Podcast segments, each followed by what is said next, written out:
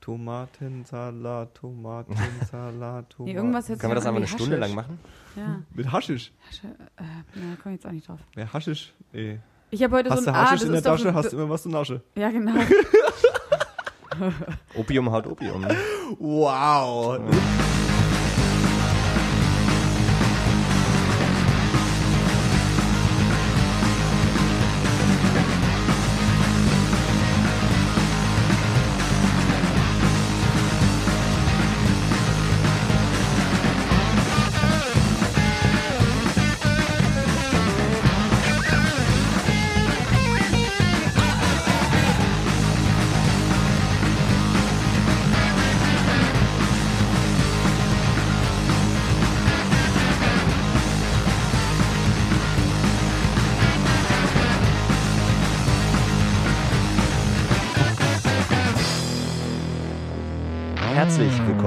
1024.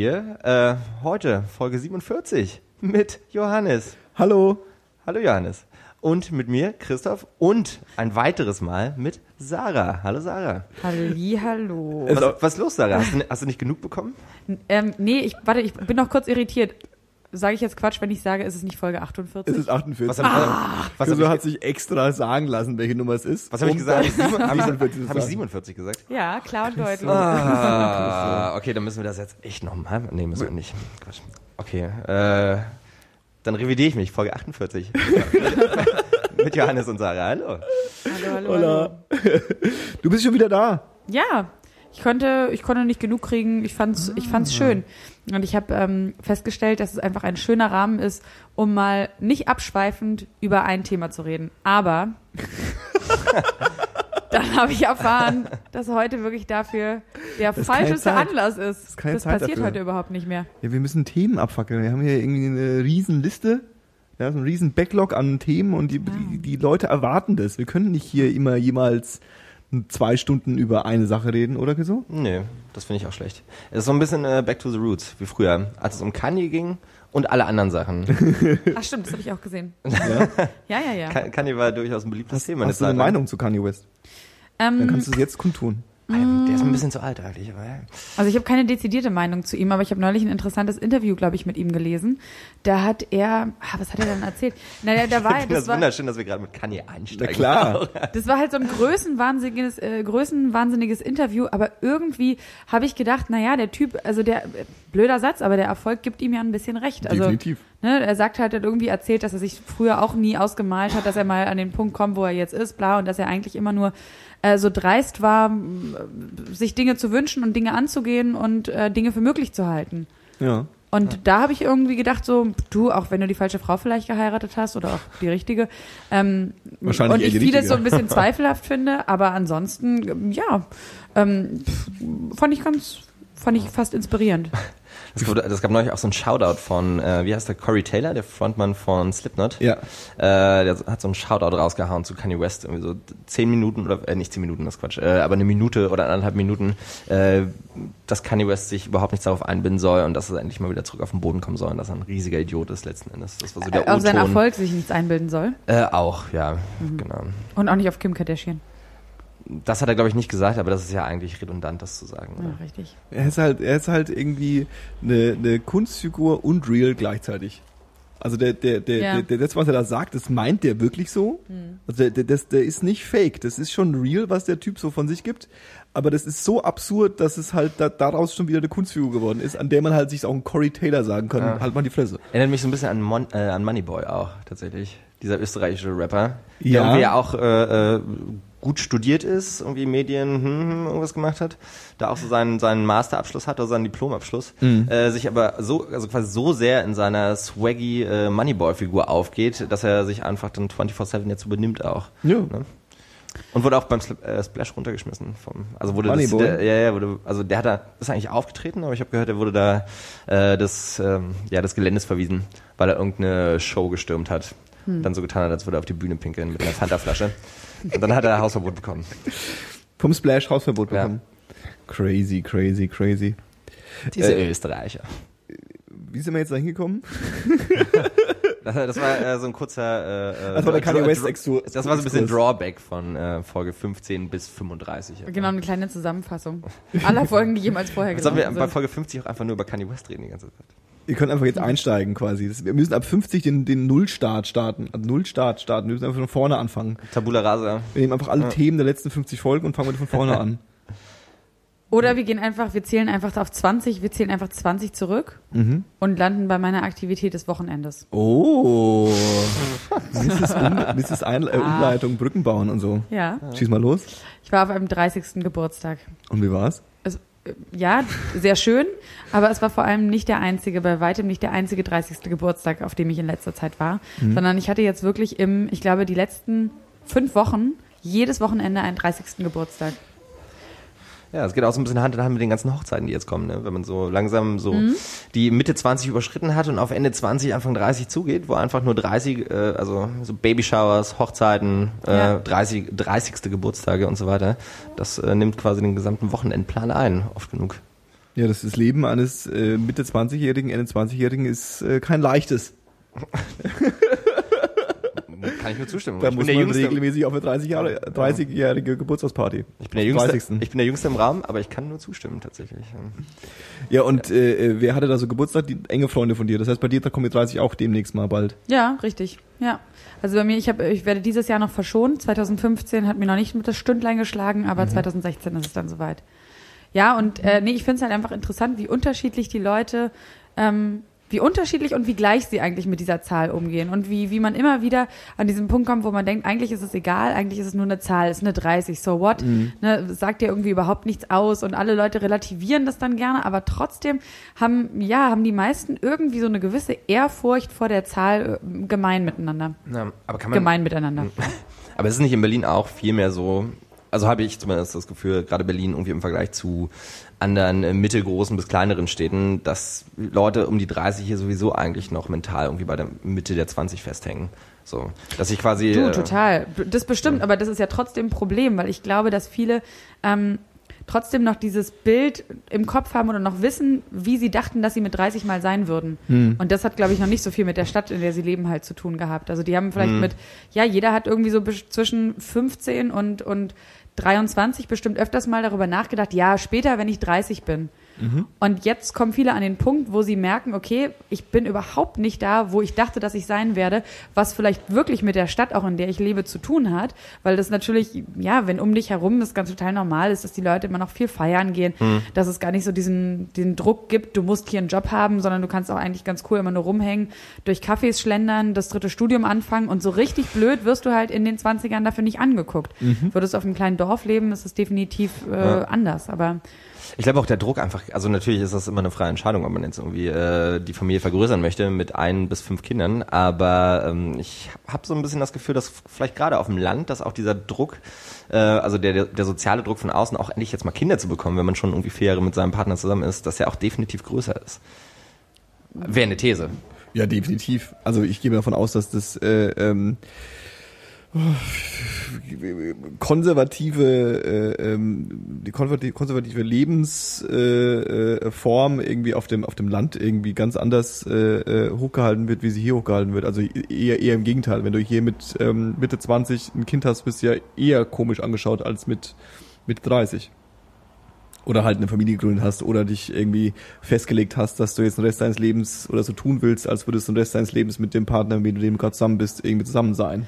Ja, das schon, aber ich finde, dann gibt's so diesen, ganz plötzlich kommt dann ein Sprung.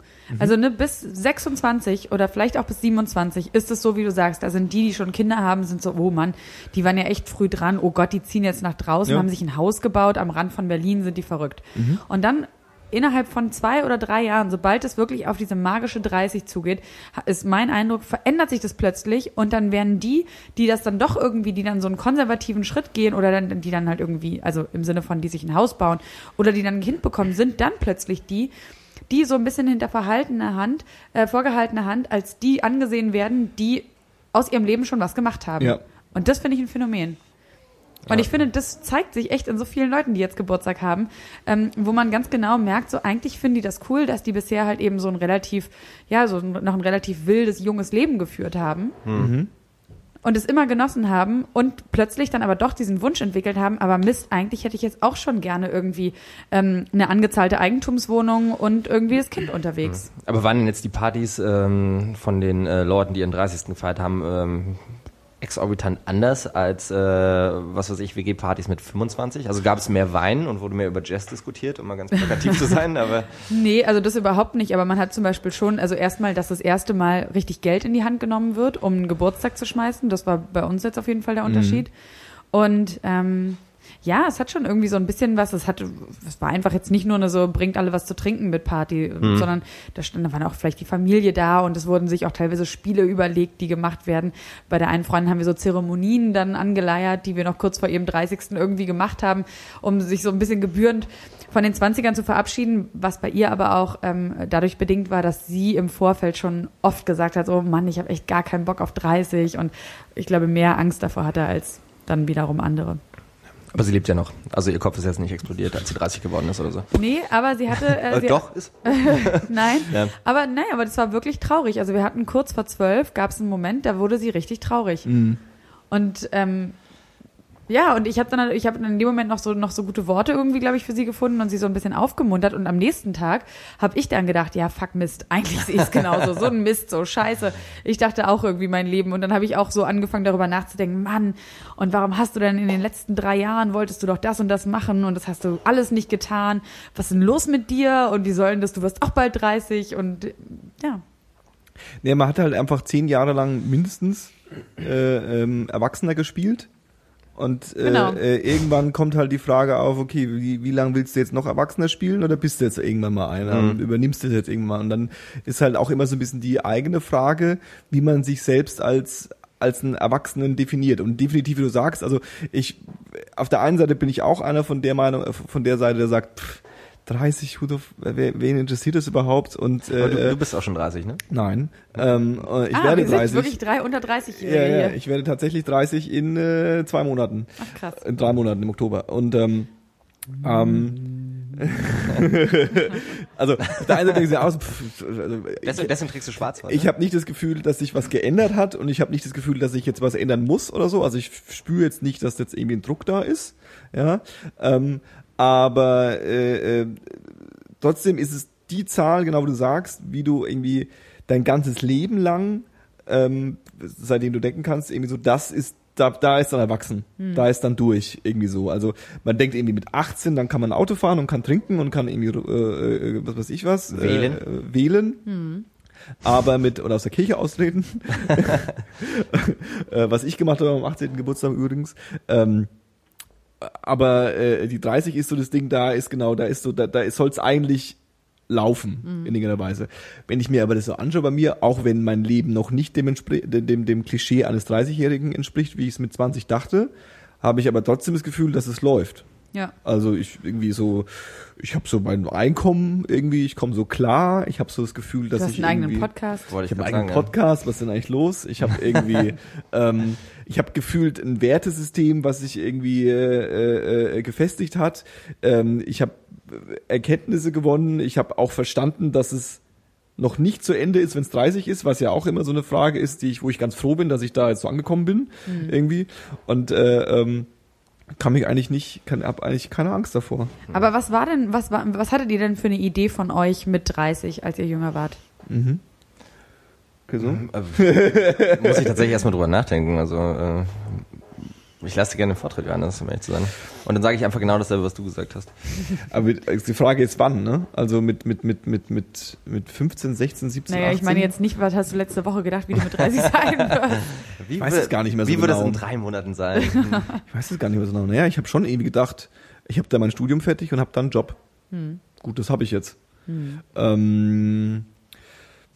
Also ich habe, ich bemerke, was ich bei mir immer regelmäßig bemerke, ist zum Beispiel, also eine Anekdote aus meinem äh, äh, Privatleben. Ich habe jetzt irgendwie ähm, seit ähm, äh, zwei Jahren, äh, seit einem Jahr offiziell bin ich äh, äh, Besitzer von 50 Prozent eines Hauses.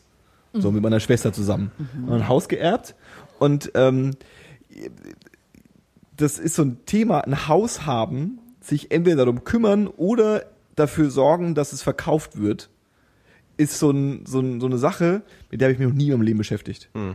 Ich habe noch nie in meinem Leben ein Auto gekauft. Ich wüsste nicht, wie ich ein Auto kaufen soll. Mhm. Also mir ist bewusst, wie der Prozess abläuft, theoretisch. Aber ich habe noch nie ein Auto besessen, ich habe noch nie ein Auto angemeldet, ich habe noch nie ein Auto versichert, es gab wieder abgemeldet. Ich habe noch nie ein Auto irgendwo eingeparkt, was meins war. Also äh, ähm, es sind so Sachen, wo ich mir dann schon ab und zu denke, so, okay, also bei mir geht es gar nicht um die Zahl 30, sondern eher so, es gibt so ein paar Dinge, wo ich dachte, dass ich die machen muss oder machen will oder machen kann, mich fähig fühle, das zu machen, wenn ich erwachsen bin. Und die, äh, äh, also an der Bucketlist kann ich noch nicht so viel Haken anmachen. Also es ist nicht so, dass ich jetzt irgendwie sage, ja, ich weiß genau, äh, äh, wie das läuft und ich habe davor keinen Respekt oder so, ja. Oder ich war noch nie, es ist so so ein Klischee-Beispiel, aber ich war noch nie allein im Urlaub. Ich wüsste gar nicht, wie ich das irgendwie jetzt praktisch organisieren würde. Und ähm, äh, ähm, also so, so, so, so. Ich, versuche mir gerade in die Schwierigkeit reinzudenken. Ja, aber klar, für jemanden, der es schon gemacht hat, ist es so ein bisschen, natürlich ist es, also, Ja, ich will jetzt gar nicht sagen, dass es jetzt unmenschlich für mich ist und ich gar nicht, gar nicht vorstellen kann, wie das geht. Ich würde bloß sagen, dass mir die, ähm, so Klischees des Erwachsenseins irgendwie teilweise noch irgendwie fern sind. Hm. Aber ich glaube, in der Realität wächst du da einfach auch mit deinen Aufgaben. Ne? Ich meine, wenn du 18 bist, dann ist, was weiß ich, Krankenversicherung ist jetzt nicht irgendwie dein Liebling oder ist wahrscheinlich nicht das Lieblingsthema von jedem. Äh, und sobald das dann irgendwie daran geht, dass man sich darum kümmern muss, dann kümmert man sich halt drum ne? und äh, holt vielleicht nochmal seine Infos ein. Äh, aber das sind ja, ist ja alles kein Hexenwerk. So, ne? vielleicht denkt man, wenn man 30 ist, hat man das schon alles gemacht. Womöglich. Klar. Aber ist ja nicht zwingend, das ist das, worauf hinaus Ja, aber ich Also meine, es selbst wenn man nicht- 30 ist und man hat es noch nicht gemacht, dann ist man halt 32 und dann macht man das halt. Genau, weißt du, was ich meine? Also ganz doof gesagt, jetzt bin ich irgendwie, wenn ich mit 21 ja, irgendwie äh, äh, mit mit meinem äh, kaum Bartwuchs und dann komme ich da irgendwie in so einem Auto, bei so einem Autohändler an und sage, ich will ein Auto kaufen. Dann ist es offensichtlich, dass das Gegenüber sieht, ah, der Bub will sich ein Auto kaufen. Ne? Das ist das erste Mal irgendwie, komm, ich erkläre dir mal, wie das funktioniert und denk auch mal dran, dass du das und das machen musst oder Ich irgendwie kann, du dir unseren fragst dann, neuen, ich kann dir unseren neuen Hammer anbieten. fragst dann irgendwie deinen Papa oder deinen Onkel oder wen auch immer, wie das denn läuft mit dem Anmelden und komm doch bitte mit. Ich hab noch, war noch nie beim TÜV und so.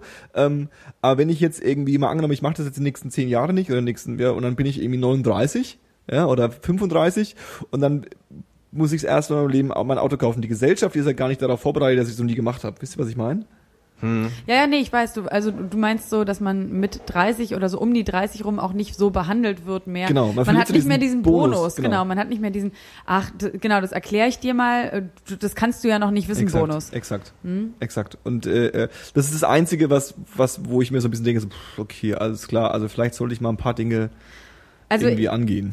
Ja, also ich muss sagen, bei mir ist das eher so auf dieser, mh, auf so einer anderen Ebene, eher auf so einer komischen, auf so einer Angstebene, dass ich so denke, nicht, dass ich was werde, von dem ich jetzt vielleicht gar nicht mehr so weit entfernt bin. Ich wollte zum Beispiel in dem Fall, was du gerade erzählt hast, sagen, Muttersöhnchen.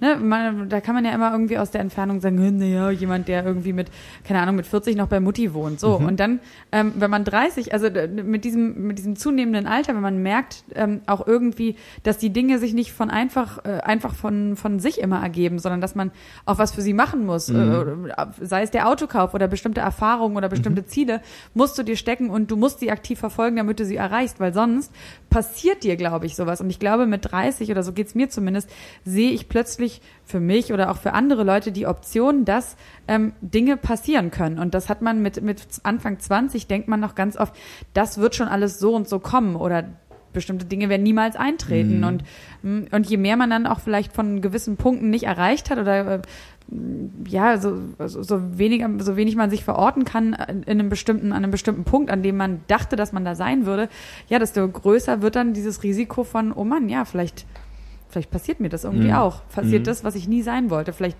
werde ich, also ich wohne jetzt nicht mehr zu Hause, aber vielleicht werde ich, ja, vielleicht gibt es irgendwie so Leute, die halt krasse Muttersöhnchen bleiben, weil sie den Absprung nicht schaffen. Ja, Ja. richtig. Und dieses den Absprung nicht schaffen, ähm, gilt, glaube ich, auch für viele Leute, die Angst haben um die 30 rum, dass sie zum Beispiel den Absprung aus dieser, hey, feiern ist mir immer total wichtig und Spaß haben ähm, bedeutet mir wirklich was. Und da setze ich irgendwie meine Priorität drauf, anstatt dass ich irgendwie sage, so, ey, ich power jetzt mal richtig karrieremäßig durch. Mhm. Weil man mit 20 immer noch denkt, ja, und dann kommt irgendwann die Wohnung, dann werde ich ja genug verdient haben. Aber man realisiert einfach, man muss für das was tun. Mhm. Mein Bruder hat zum Beispiel hat immer gesagt, ja, ich werde sowieso mal Millionär. Und der ist jetzt immer noch, ne, der ist noch immer irgendwie, der ist jetzt erst 25 geworden, der ist noch in dieser, in dieser, in dieser, in dieser Blase, in dieser Illusion, wo man denkt, das passiert schon irgendwie alles so. Aber genau das, finde ich, hört um die 30 auf. Hm. Aber gut, ich meine, das ist ja letzten Endes also ich weiß ja nicht, wie es bei euch war, aber ich finde, das ist halt auch so letzten Endes so ein Prozess, ne? Dass man halt irgendwie äh, dann, man realisiert ja nicht von heute auf morgen, das ist alles nicht so, wie ich mir das mit 15 au äh, ausgemalt habe und ich werde wahrscheinlich kein Astronaut und kein Feuerwehrmann. äh, weiß ich nicht, ob es dir so ging, ob du äh, Feuerwehrmann oder Astronaut werden wolltest, aber... Äh, Sheriff. Sheriff. Sheriff. Walfänger. Wow. Ähm, Das kannst du noch werden, Geso. Meinst du, In Japan gibt es noch. Darfst du noch losziehen? Aber der- könnte, glaube ich, auch noch werden. Sheriff kannst du bestimmt auch noch werden. aber das in Japan sind ja auch Wissenschaftler. Ach so. Ja, das sind ja keine Walfänger. Ja, stimmt. Ähm, äh, aber das Thema wollen wir vielleicht hier nicht aufmachen. Ähm, nee, aber ich glaube, das ist einfach so ein Prozess, der sich ergibt aus, den, aus dem gesamten Fundus der Erfahrung, die man einfach macht in den ganzen Jahren. Ne? Und ich finde das halt, muss ich ganz ehrlich sagen, ich finde das gut, dass wir irgendwie mittlerweile im Jahr 2015 auch in so einer Gesellschaft leben, wo wir auch so ein bisschen die Zeit haben dafür. Ne? Wo wir einfach unsere vier, fünf Jahre haben, von 20 oder von 20 bis 30, vielleicht sogar zehn Jahre, bevor wir irgendwie das alles so ein bisschen äh, ausklamüsert haben müssen. Ne? Weil wenn du jetzt mal so zeitmäßig zurückspringst, einfach mal 20 Jahre, da war das eben nicht so. Ne? Oder 40 Jahre oder so.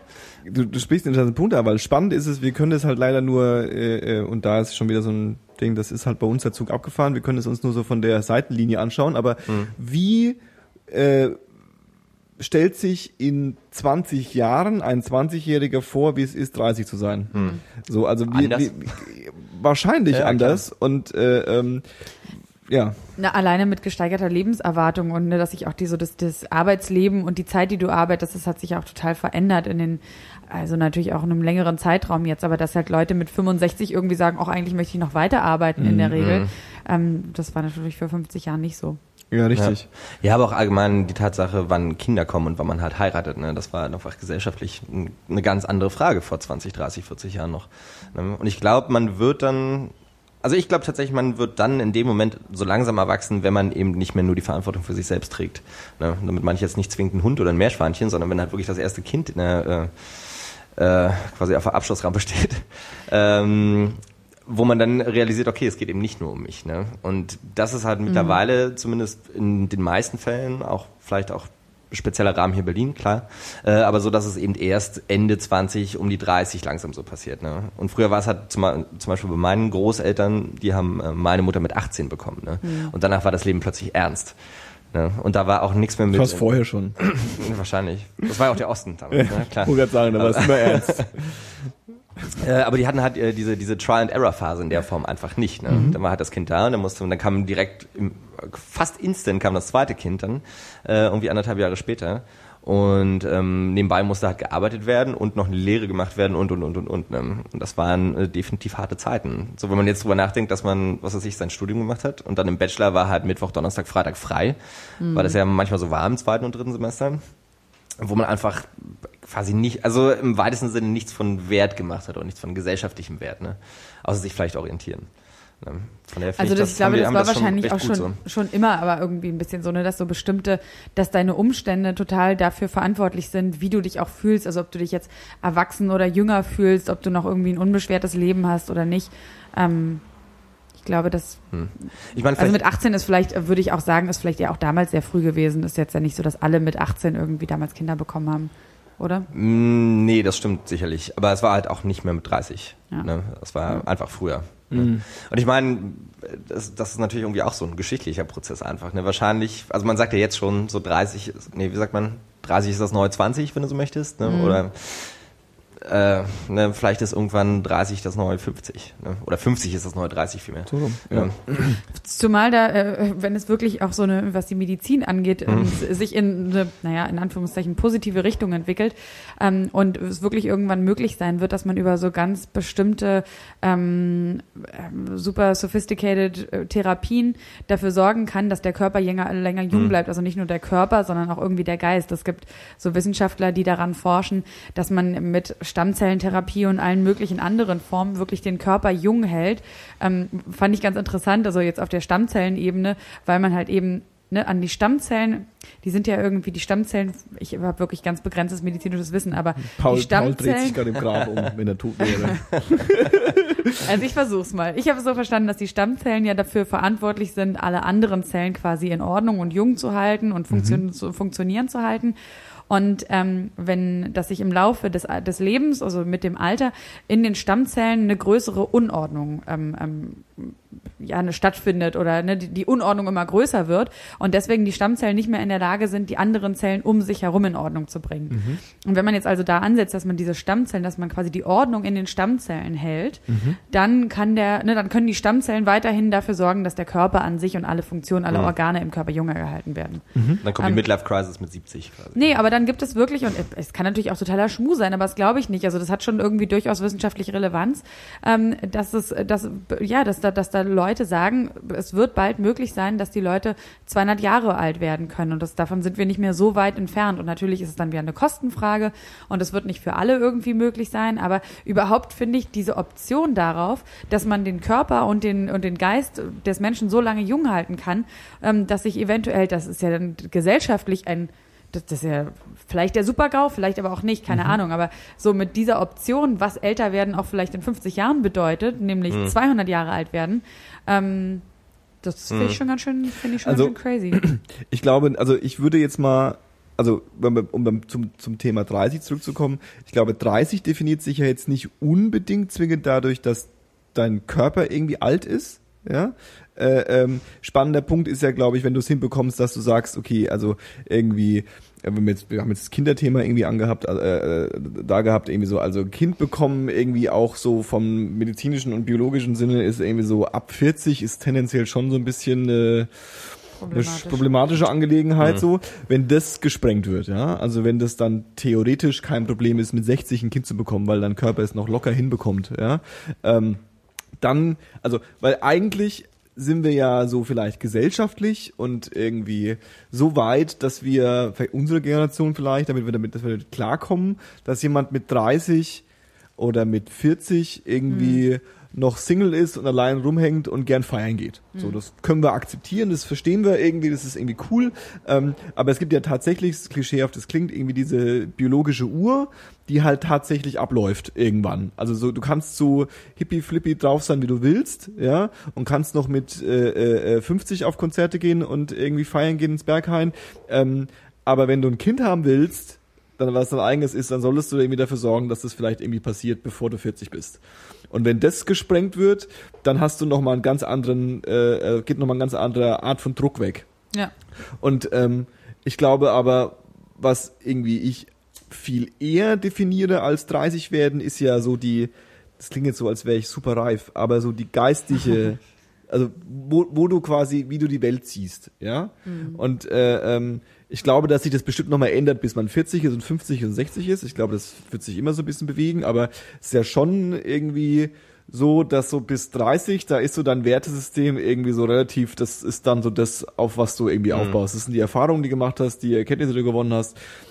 Und alles danach lässt sich relativ stark davon irgendwie äh, ähm, äh, abbilden, weil du halt auch die, dann die Kontrolle hast, deine Entscheidungen selbst zu treffen. Wenn du irgendwie mit 15 äh, äh, äh, Schule scheiße findest, aber musst da irgendwie durch, das ist ein blödes Beispiel, aber ich glaube, ihr wisst, was ich meine. Du bist halt vorher noch so ein bisschen gezwungen, irgendwie in irgendwelchen Bahnen zu laufen und erst sobald du vielleicht irgendwie deine Ausbildungen und deinen dein, dein, dein, dein Werdegang irgendwie so halbwegs abgeschlossen hast, fängst du an, eigene Entscheidungen zu treffen und bist dann aber auch so in deiner Filterblase und lebst dann in deiner Welt irgendwie, wo du vielleicht vorher noch eher gezwungen warst, dich breiter aufstellen zu können.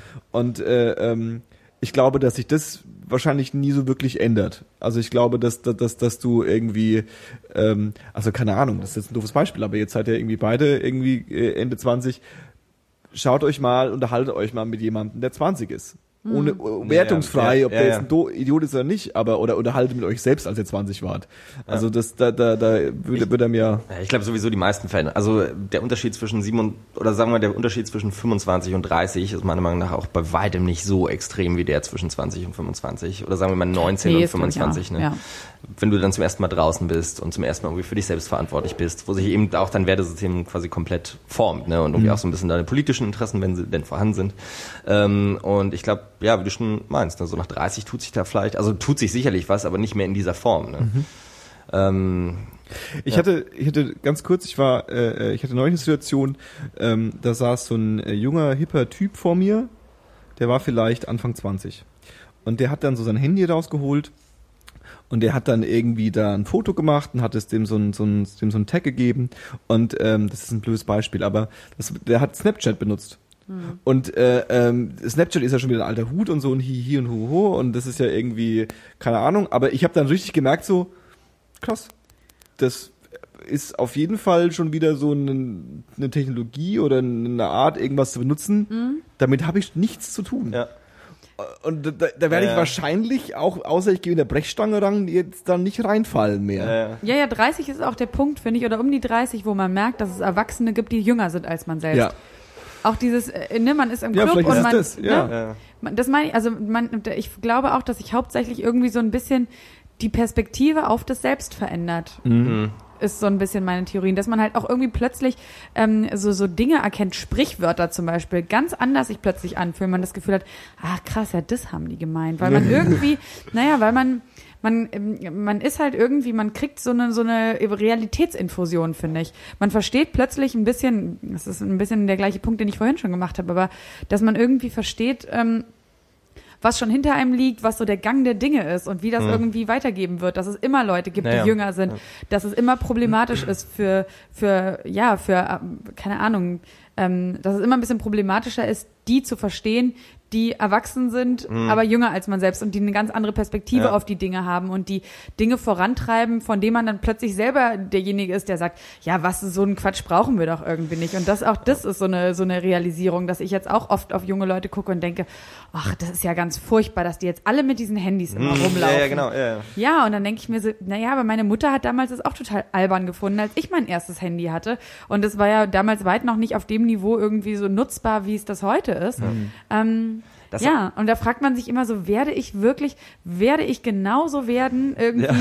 wie die Leute, die jetzt irgendwie 70 sind und die ich dafür naja, nicht verurteile, aber denen ich gerne öfters mal sagen würde, hey, seid doch mal ein bisschen offener und Mensch, das müsst ihr doch sehen, ihr wart doch auch mal jung. Aber vielleicht ist es genau das, das fand, fand ich den interessantesten Punkt, dass du halt realisierst, es geht weiter. So, das, da, da kommt andauernd was nach. Mhm, genau. Und die sind jetzt schon irgendwie, an gewissen Teilen kann man vielleicht auch über die lachen und so ein bisschen haha und hihi und so. Aber an, es gibt gewisse Eigenschaften, wo die jetzt definitiv besser sind als wir. So, also das, das, das, Die, oder äh, sei es irgendwie, weil sie noch jung sind und fit und äh, fidel oder weil sie einfach gewisse Sachen schon viel äh, äh, intuitiver und äh, äh, von, von, von, von Kindheitstagen äh, aus schon trainiert sind. Ja, Also ich meine, es gibt jetzt auch so viele Kids einfach, also Kids im Sinne von Zehnjährigen, ne, die mit dem Tablet rumrennen und da so komplett intuitiv sind, die teilweise das Tablet vorm ersten Buch bekommen letzten Ja. Endes. Ne? Und ich glaube, es hängt auch einfach ein bisschen damit zusammen, dass sich ja die technische Entwicklung sowieso immer exponentiell verstärkt. Ne? Das heißt, du hast immer in kürzerer Zeit immer krassere Änderungen. Und was du nämlich angesprochen hast, finde ich auch, also das ist eine Frage, die ich mir auch öfter mal stelle. So, ne? Werde ich, äh, werde ich auch so? Werden wir so? Haben wir denn irgendwann keinen, Definitiv. haben wir keinen Zugangspunkt mehr dazu? Definitiv. Und da ist halt die Ironie, dass es jetzt, ich bin noch nicht 30, wir sind alle noch nicht 30, ne? Und wir haben das jetzt schon quasi. Ja. Ne? Und jetzt stell dir vor, wie es ist, wenn wir 50 sind oder 60. Und dann kommen die ganzen Virtual Reality Geschichten dazu und was weiß ich nicht noch, ne? Wo wir dann einfach wahrscheinlich irgendwann echt keinen Zugriff mehr haben. Ja. Genau, und dann ist aber die Frage, ist das nicht eigentlich älter werden? Und ist das auch was, was sich nie verändern wird, auch egal, es wird sich dann nur vielleicht verzerren, sollte es wirklich mal möglich sein, dass die Leute 200 oder lass es 1000 Jahre ähm, alt werden können. Ne? Und wa- ist das dann aber irgendwie, ist das halt irgendwie so die Konstante des Älterwerdens? Nicht verstehen.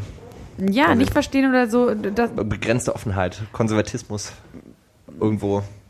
ja, wahrscheinlich so eher dieses Jahr Konservatismus und irgendwie so zu begreifen, das ist im Fluss und ich werde vorangetrieben und deswegen, ähm, da kommen so ein paar Sachen auf mich zu, vor denen kann ich mich, vor denen kann ich mich nicht schützen, aber ich kann halt irgendwie möglichst glücklich mit mir selbst sein. Und da kann ich auch eigentlich meine Meinung und äh, bei meinen, bei den Dingen so ein bisschen bleiben, weil, boah ja, ich komme sowieso nicht hinterher, so ungefähr.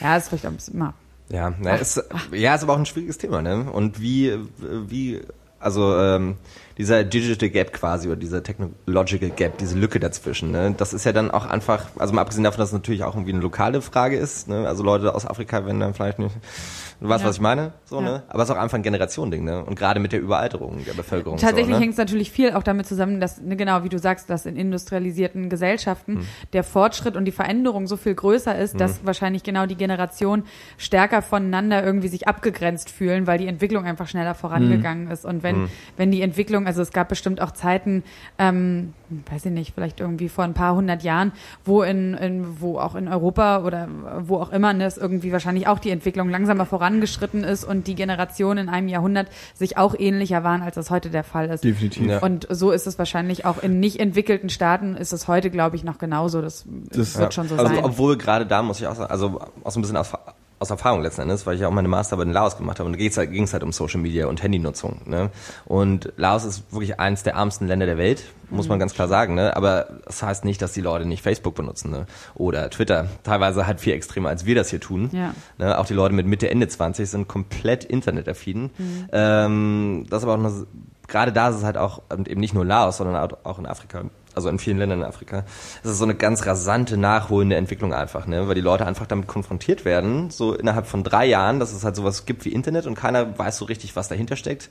Und die wissen dann, oder viele wissen dann eben auch nicht, dass das, was weiß ich, über Glasfaserkabel verbunden ist. Ne? Aber es ist einfach da und es wird halt sehr aktiv genutzt, letzten Endes. Ne? Und das wird sich wahrscheinlich noch weiter verstärken, denke ich mal. Ne? Also wir werden, also der West, der allgemein, der Westen wird halt immer einen Schritt voraus sein, klar, aber definitiv äh, wird das alles immer, immer schneller gehen, denke ich. Ja, also dass sie genauso quasi unter diesem, unter diesem technologischen Einfluss genauso erfahren werden wie wir wahrscheinlich, dass sich die Generationen stärker voneinander abgrenzen. Aber Ja. ist halt natürlich, ich meine, äh, das Internet ist natürlich die eine Geschichte, da muss ja irgendwie gehört ja immer noch ein bisschen mehr dazu. Also nur zu einem also zu einem technologischen Fortschritt ist es ja irgendwie nicht nur die Nutzung von irgendwie sozialen Medien und ich glaube tatsächlich ist das ja viel das ist, das ist ja schon so primär das, was passiert, glaube ich. Also, wozu die Leute da einen Zugang haben, oder? Ja, Oder aber das ist, wirklich- halt, das ist halt ein gutes Werkzeug für ganz viele Sachen. Ne? Also du kannst allgemein so, so Entwicklungen letzten Endes, ne, ob das jetzt irgendwie nur Unterstützung ist von, von irgendwelchen Agrargeschichten oder so, kannst du halt durch das Internet zum Beispiel äh, sehr, also gut nach vorne bringen. Das ist halt auch gut für Demokratieförderung, äh, weil Leute sich halt eben vernetzen können, ne, was halt vorher gar nicht der Fall war. Ja. Ähm, ja, aber darum ging es ja auch gar nicht eigentlich. Ne? äh, es geht ja um die Generation bei uns. Ne? Ähm, Um die Ja, Generation Y? nee, aber um die Generation Z, das wollte ich nämlich gerade sagen. Generation Was- Z. Das ist nämlich die Generation, die quasi nach uns kommt. Ach so. Äh, Sind wir die Generation da- das, Y? Wir sind die Y- hat sich denn das schon wieder überlegt Wir sind die eigentlich? Ys. Wir sind die Ys. Die mal alles so Y2K, Frage Dann, stellen. oder? dann kommen die Sets quasi. Und die auch glauben, sie sind was Besonderes und irgendwann werden sie schon, irgendwann kommt dann derjenige, der sie entdeckt und der sagt so, hier habe ich den Platz für dich in der Welt Ach gefunden. ja, stimmt. Den musst du jetzt ausfüllen. Gruselig. Ja. Gruselig. Ja, was ja auch ein riesen Generationskonzept äh, Konzept ist.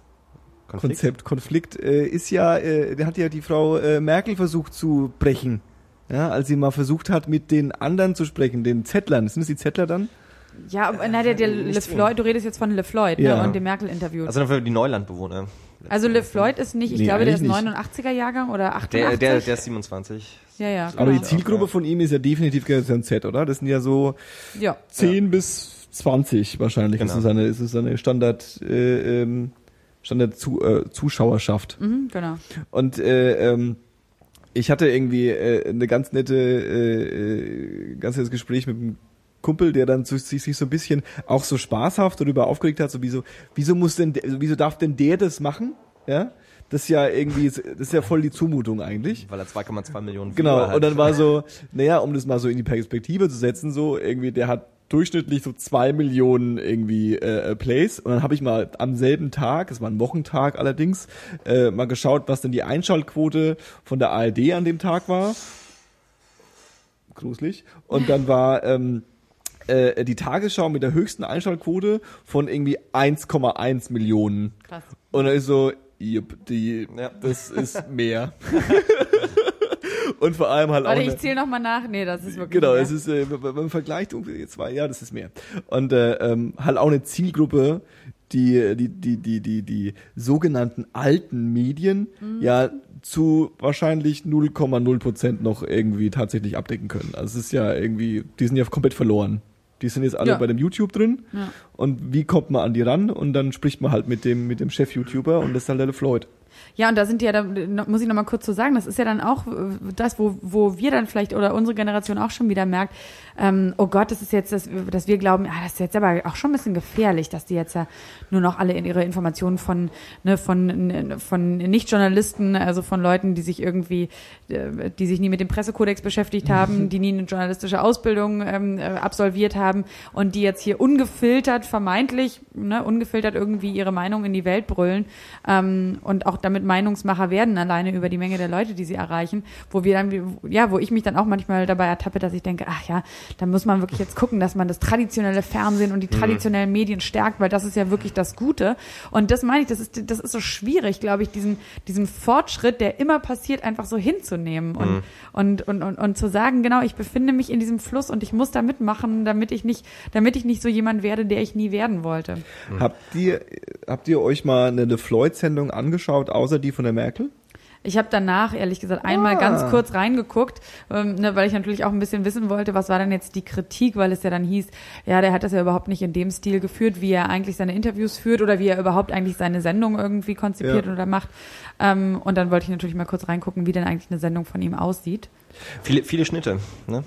Viele ja. Schnitte, viel bewegende Arme und ja, viel, jo Leute. Ja, ich meine, ich weiß gar nicht, ob ihr es mitgekriegt habt, aber ähm, der Snowden, der ist jetzt ja da da da und jetzt haben sie ihm Asyl gegeben. Also, ne, es ist halt irgendwie okay. ist halt viel lockerer, aber das ist natürlich, ähm, das ist ja auch mehr hm. irgendwie so ein Überblick und immer so, so hatte ich den Eindruck, und so ein paar Gedanken irgendwie dazu und ein bisschen Kontext. Mhm. Aber ist meiner Meinung nach schon einen ganzen Batzen mehr, wie man eigentlich erwarten würde. Also ja. ähm, wenn man so irgendwie die die die äh, YouTube Stars dieses schreckliche Wort irgendwie benutzt und äh, was da so quasi an an an an Content produziert wird, dann finde ich das eher. Äh, äh ich habe ich habe irgendwie schon ein zwei Jahre auf dem auf dem Schirm. Ich schaue nicht regelmäßig um Gottes Willen, das trägt ja keiner. Aber trotz all dem, was ich bei ihm schon immer äh, ziemlich cool fand, war, dass er überhaupt gar keine Angst davor hat, auch relativ politische Themen oder relativ, äh, ja, so, klassische Nachrichtenthemen irgendwie auch anzugehen. Hm. Klar in seinem Stil verpackt, aber deswegen macht er so ein Format so, wie er es machen will.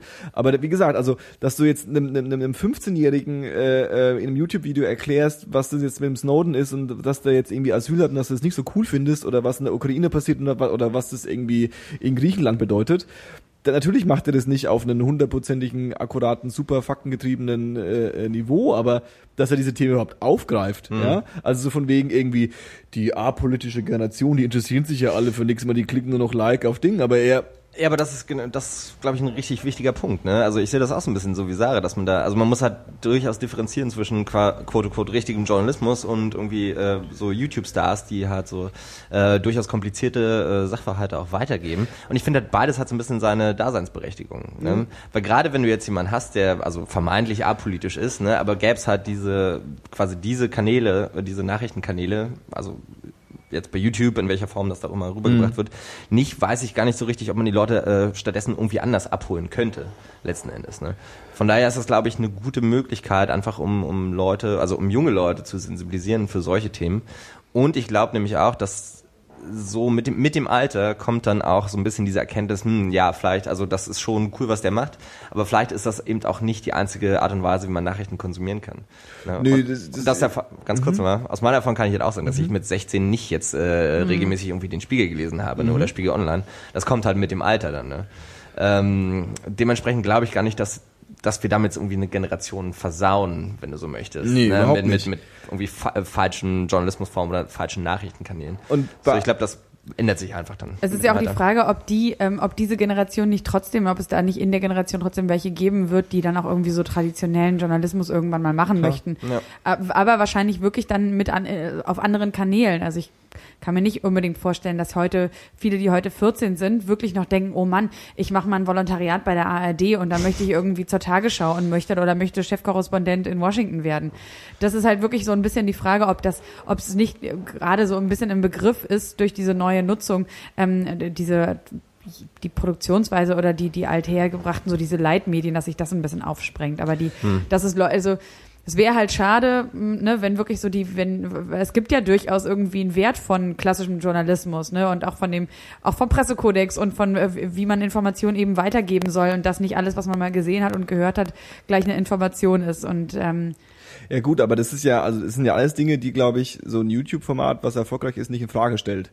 Also nee, ist- genau, das meine ich ja. Genau, und es wird gern so hingestellt, dass es ja irgendwie so, ja, wenn das jetzt der Ersatz für die Tagesschau ist, dann ist ja die Welt, geht die Welt ja unter. Aber es ist ja nicht der Ersatz der Tagesschau, weil die. Nee, nee, genau. Aber ich meine, es wird sich wahrscheinlich an irgendwie was Neues formieren. Mhm. Und es wird auch da Leute geben, die irgendwie, ja, die halt eben das, was ich gerade gesagt habe, verstehen, dass eine Information ist nicht irgendwie eine Meinung. Genau. Äh, Das ist ja, ich meine, die Leute sind Ja. ja nicht dümmer. Die konsumieren eben wirklich, das darf man ja vielleicht auch nicht vergessen, Medien einfach nur anders. Ja, richtig. Ja. Aber äh, also ich muss auch sagen, ich habe auch wirklich als als als Teenager mich wirklich wenig mit der Nachrichtenlage und der Tagesschau oder dem der also die SZ, da dachte ich, was ist SZ super super äh, super Zuckerwatte oder Ja, genau. keine Ahnung, ne? Also Oder du hast mal so einen Spiegelartikel und versuchst ihn mal durchzulesen, dann kannst du ja vergessen. Ja, wirklich. Hältst ja nicht durch, halt hier heutzutage nicht mehr durch. Also es gab natürlich auch schon damals immer so Familien, in denen viel am Abendbrottisch über Politik gesprochen wurde. Mhm. Aber wenn das nicht der Fall ist, ich glaube, das ist auch wirklich normal, dass du in dem Alter irgendwie dich viel mehr irgendwie für deine Freunde, für die Schule und für die erste Liebe und so ein Kram interessierst. Als für, Pol- naja, ist ja, Ja, ja. so bei den meisten. Es gibt natürlich Ausnahmen, aber. ich lache nur gerade über diese äh, 100 Bravo-Tipps, die es vor einer Woche gab, falls das jemand verfolgt hat. Mit den, mit Weil den du gerade Ah, meintest, oh, ja, ja, diese ja, ja. 100 Flirt-Tipps, Ah, ja, da haben ja, wir auch ja. schon drüber gesprochen, weil du gerade meintest, erste Liebe und so. ja. Ja. Ja, aber um, um auf dem Beispiel zu bleiben, ja, also keine Ahnung, ich würde jetzt nicht, das ist jetzt eine steile These, dass jetzt unsere Generation sich durch die Bravo gebildet hat. Ähm, vielleicht nicht, das war so der absteigende Ast wahrscheinlich. Die Bravo war so ein bisschen Aus, Ausläufer bei uns auch schon, oder? Ja. Aber also, Also ich der, habe sie aber heimlich gelesen. in der Bravo steht ja sowas gar nicht drin. Also Ja. da geht's ja überhaupt nicht also, äh, politisch nee, so. nee, Und die Frage ist quasi, was für äh, äh, unter 20-Jährige vor 20 Jahren, die es vor 20 Jahren auch schon gab. Also vor 20 Jahren gab es auch schon unter 20-Jährige. Steile These. Angeblich, habe ich schon gehört, ja. Und äh, ähm, da gab's sowas nicht geboten. Und Ja. der Fakt, dass es jetzt sowas geboten Das stimmt, gibt, ja, da hast du recht. ist ja eigentlich großartig, Ja. aber es wird so hingestellt als äh, äh, das ist ja fahrlässig oder das ist ja nicht in Ordnung, ja, wobei es Ja. es eigentlich nicht ist, weil es eigentlich ein Zusatzangebot ist, was Ja, es genau. vorher gar nicht gab, ja. Und man merkt ja an dem Erfolg davon, dass es nicht so ist, also es gibt ja immer wieder mal so Versuche, äh, äh, auch von öffentlich-rechtlichen oder von irgendjemandem, so ein junges Format zu machen, ja, und die verhungern alle am, am, am, am ausgestreckten Arm, weil sie entweder auf irgendwelche äh, späten Sendeplätze gesetzt werden oder äh, irgendwelche unzumutbaren äh, Anforderungen erfüllen müssen oder weil sich einfach keiner dafür interessiert, ja. Aber es heißt ja nicht, dass es kein Interesse an diesen Themen gibt, sondern es heißt Ja, einfach das nur, dass das die Formate halt nicht funktionieren. Ja. Aber gerade ist es auch so, dass, also habe ich definitiv öfter schon gehört, dass gerade die ganzen öffentlich-rechtlichen, die ganzen althergebrachten Sendeanstalten, die ganzen alten Kanäle, wenn man so möchte, dass die sich wirklich darum reißen, eben solche Formate aufzumachen. Aber du hast ja das Problem, dass alle schon um die 40 sind, irgendwas 40 bis 50, die halt ein Ja. bisschen was zu sagen, und die Leute, die richtig was zu sagen haben, sind in vielen Fällen noch älter. Und das ist einfach, also so, mir fällt jetzt spontan kein Projekt ein, kein Medienprojekt, ob es jetzt nur Fernsehen oder Print oder online ist, was halt wirklich eben diese Bandbreite erreicht, ne, und diese Zuschauerzahlen und diese Klickzahlen und tatsächlich bei den Leuten irgendwie auch so dieses Interesse auslöst, ne. Bisher ist irgendwie alles gegen die Wand gegangen, ähm, wo entweder läuft es immer noch und hat irgendwie 100.000 Einschalt, äh, Einschaltende, äh, oder noch weniger. Und momentan ähm, ist es halt, glaube ich, in den Chefetagen überall so, dass die Leute einfach händeringend nach irgendwas suchen. Wie können sie die Jungen abholen? Ähm, Aber Und halt immer, immer mit ihren Mitteln. Also sie versuchen es dann immer wieder. Äh, ja, aber ich glaube, hier ähm, Floyd wurde auch schon, äh, ja, sollen sie also, machen. ne, Sollen wurde sie auch schon auf jeden Fall eingeladen und ist gerade dabei, Sachen zu entwickeln. Ja, die sollen mal ordentlich irgendwie hier ihre Fußballlizenzen so aus dem Fenster werfen, sollen mal irgendwie eine Milliarde in die Hand nehmen und sie auf Floyd werfen und sagen, mach mal was. Hier, gehst Und du wenn was. dann, wenn dann vielleicht Reinhard Becker aus dem ARD Hauptstadtstudio ähm, weggehen wird, dann wird vielleicht Le Floyd der zweite Mann an der Spitze neben Tina Hassel. Ja, definitiv, weil, also habt, okay, um auf den Punkt zurückzukommen, habt ihr euch das Merkel-Interview angeschaut? Ja, boah, mei. Ja. Ja, Mai, und wie, wie fandet ihr das? Konstruiert. Also ich ehrlich gesagt, ich fand es genauso, ich, äh, ich fand sie genauso, wie sie in dem Großteil irgendwie aller Interviews ist, die Ja. sie gibt. Ich fand ihn weder besonders gut noch besonders schlecht. Ich fand es ehrlich gesagt langweilig. Ich Mhm. ähm, hätte tatsächlich auch gedacht, Mensch, der hätte sich ein bisschen mehr von seinem Charme irgendwie bewahren sollen Definitiv, können. Ähm, aber es war ja auch, glaube ich, dass er ja nur Fragen eigentlich gestellt hat, die vorher an ihn rangetragen wurden. Ne? Und das war Mhm. jetzt ja nicht. Und ganz ehrlich, ich meine, das ist, der ist halt ein YouTube-Star, der steht normalerweise in seinem Wohnzimmer und, und, und, und bewegt da irgendwie die Hände und quatscht irgendwie äh, so, so frei von der Seele weg, was ihm, was ihm gerade so einfällt. Und dann plötzlich der Bundeskanzlerin in so einem gesetzten Ambiente gegenüber zu sitzen, wo man ganz genau weiß, ich meine, der ist ja eben auch nicht, der ist nicht 20, der ist Ende 20. Der weiß auch ganz genau, was da wahrscheinlich medial danach irgendwie auf ihn zukommt. Aber Ähm, ich, ich glaube, es war auch sein erstes professionelles Interview. Ne? Ja. Das muss man da auch dazu sagen. Was ich, aber äh, das, äh, das gibt ja so Fragen, wo man durchaus mal nachhaken kann letzten Endes. Mhm. Ne? Wie zum Beispiel diese ganze Ehe, also die äh, Homo-Ehe, Homo-Ehe-Geschichte, wo ihre Antwort ja war, also für mich ist Ja. klassisch bla bla bla, Hashtag Bauchgefühl. Ja. Ne? Da hätte man ja auch nochmal nachfragen können, okay, heißt das jetzt, dass irgendwie die Ehen in anderen Ländern, wo das halt erlaubt ist, in Amerika hat das halt für sie einen anderen Wert oder ist das eben nicht äh, gleichwertig sozusagen? Ne? Obwohl er das ja manchmal versucht hat. Also jetzt nicht bei Ja, der ja, ja, Frage ja, ja, nicht. aber Man ich- hat gemerkt, er hat manchmal so versucht nachzusetzen. Ne? Aber ich Genau. glaube, da beißt man an, an, an Mutti Merkel beißt man sich auch einfach ein bisschen die Zähne aus. Ne? Da, da gibt's definitiv andere richtige Journalisten sozusagen, ne, die das auch nicht geschafft Ja. haben. Ich so. glaube, was ja spannend war, dass, dass es ja äh, vorher angekündigt wurde und ähm, dadurch ist halt auch so ein, so ein, so ein, so ein so ein Anspruch aufgebaut worden, so na jetzt endlich, ja, jetzt auch so viele, die vielleicht auch kontra Merkel sind, was ja gerade in der Netzwelt jetzt irgendwie nicht äh, äh, ungewöhnlich ist, wobei wir von die, wenn wir von, wenn ich von dieser Netzwelt spreche, dann spreche ich auch von Leuten, die irgendwas zwischen 27 und 47 sind, die sich als die Netzgemeinde irgendwie bezeichnen lassen, ja, und dann halt auch irgendwie äh, ähm, den, den, den, den Wunsch haben, oh, jetzt ist einer von uns, mit dem sie vorher nichts zu tun haben wollten, weil das ja so ein komischer YouTube-Star ist.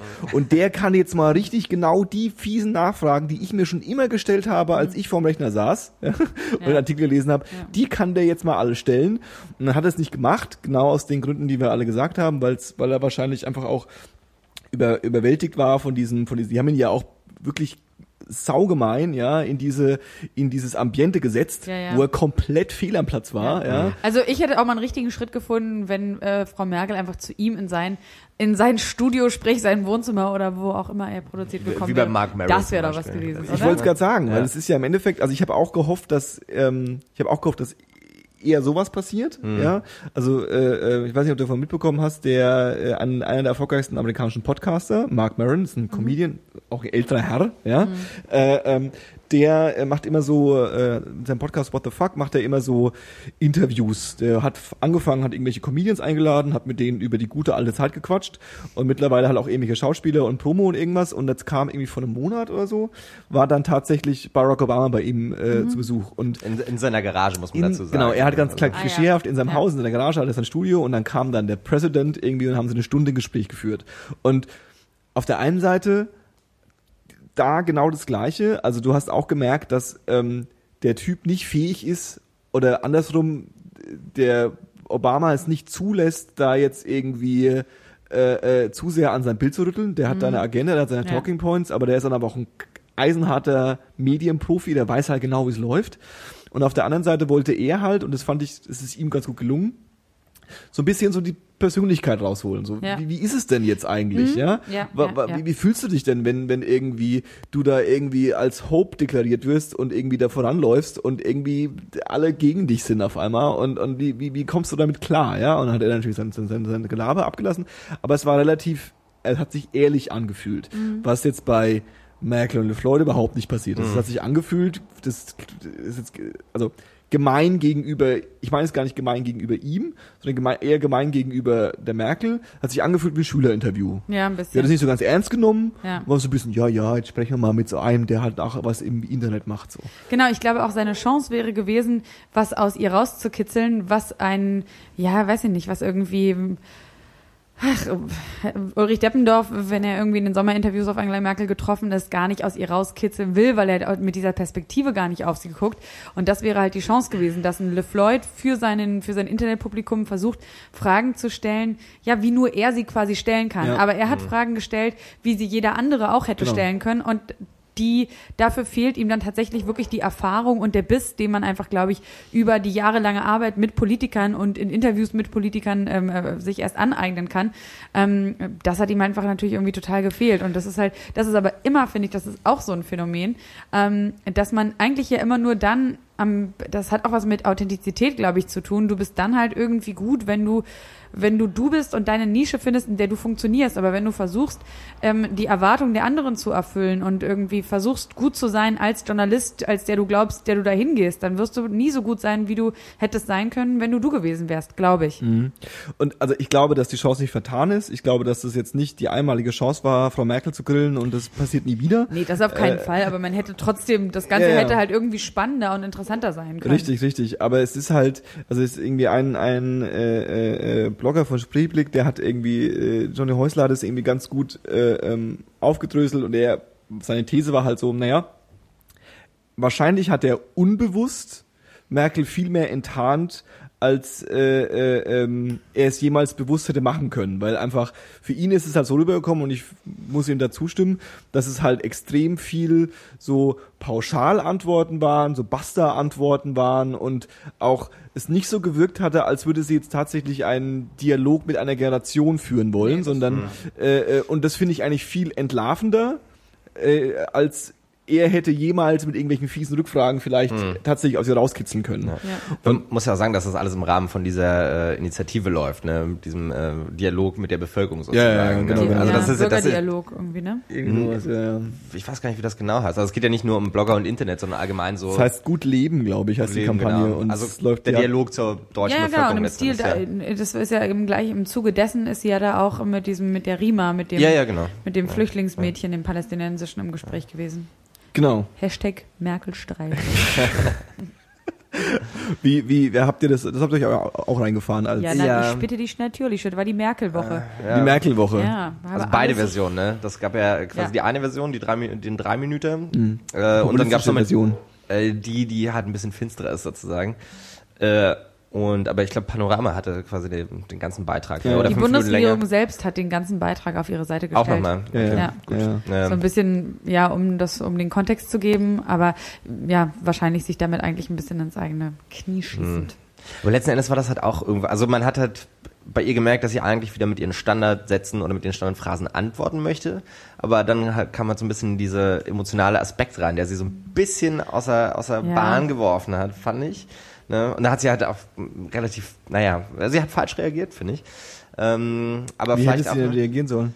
ja, das ist halt die Frage, das weiß ich auch nicht. ne? Also ich glaub- meine, sie hat in dem Moment hat sie auch gar nicht verstanden, warum, warum das Mädel jetzt anfängt zu weinen. Ne? Das Also war ich- vielleicht so ein bisschen das Ich Problem. glaube, sie hat so reagiert, wie, wie sie halt reagieren kann.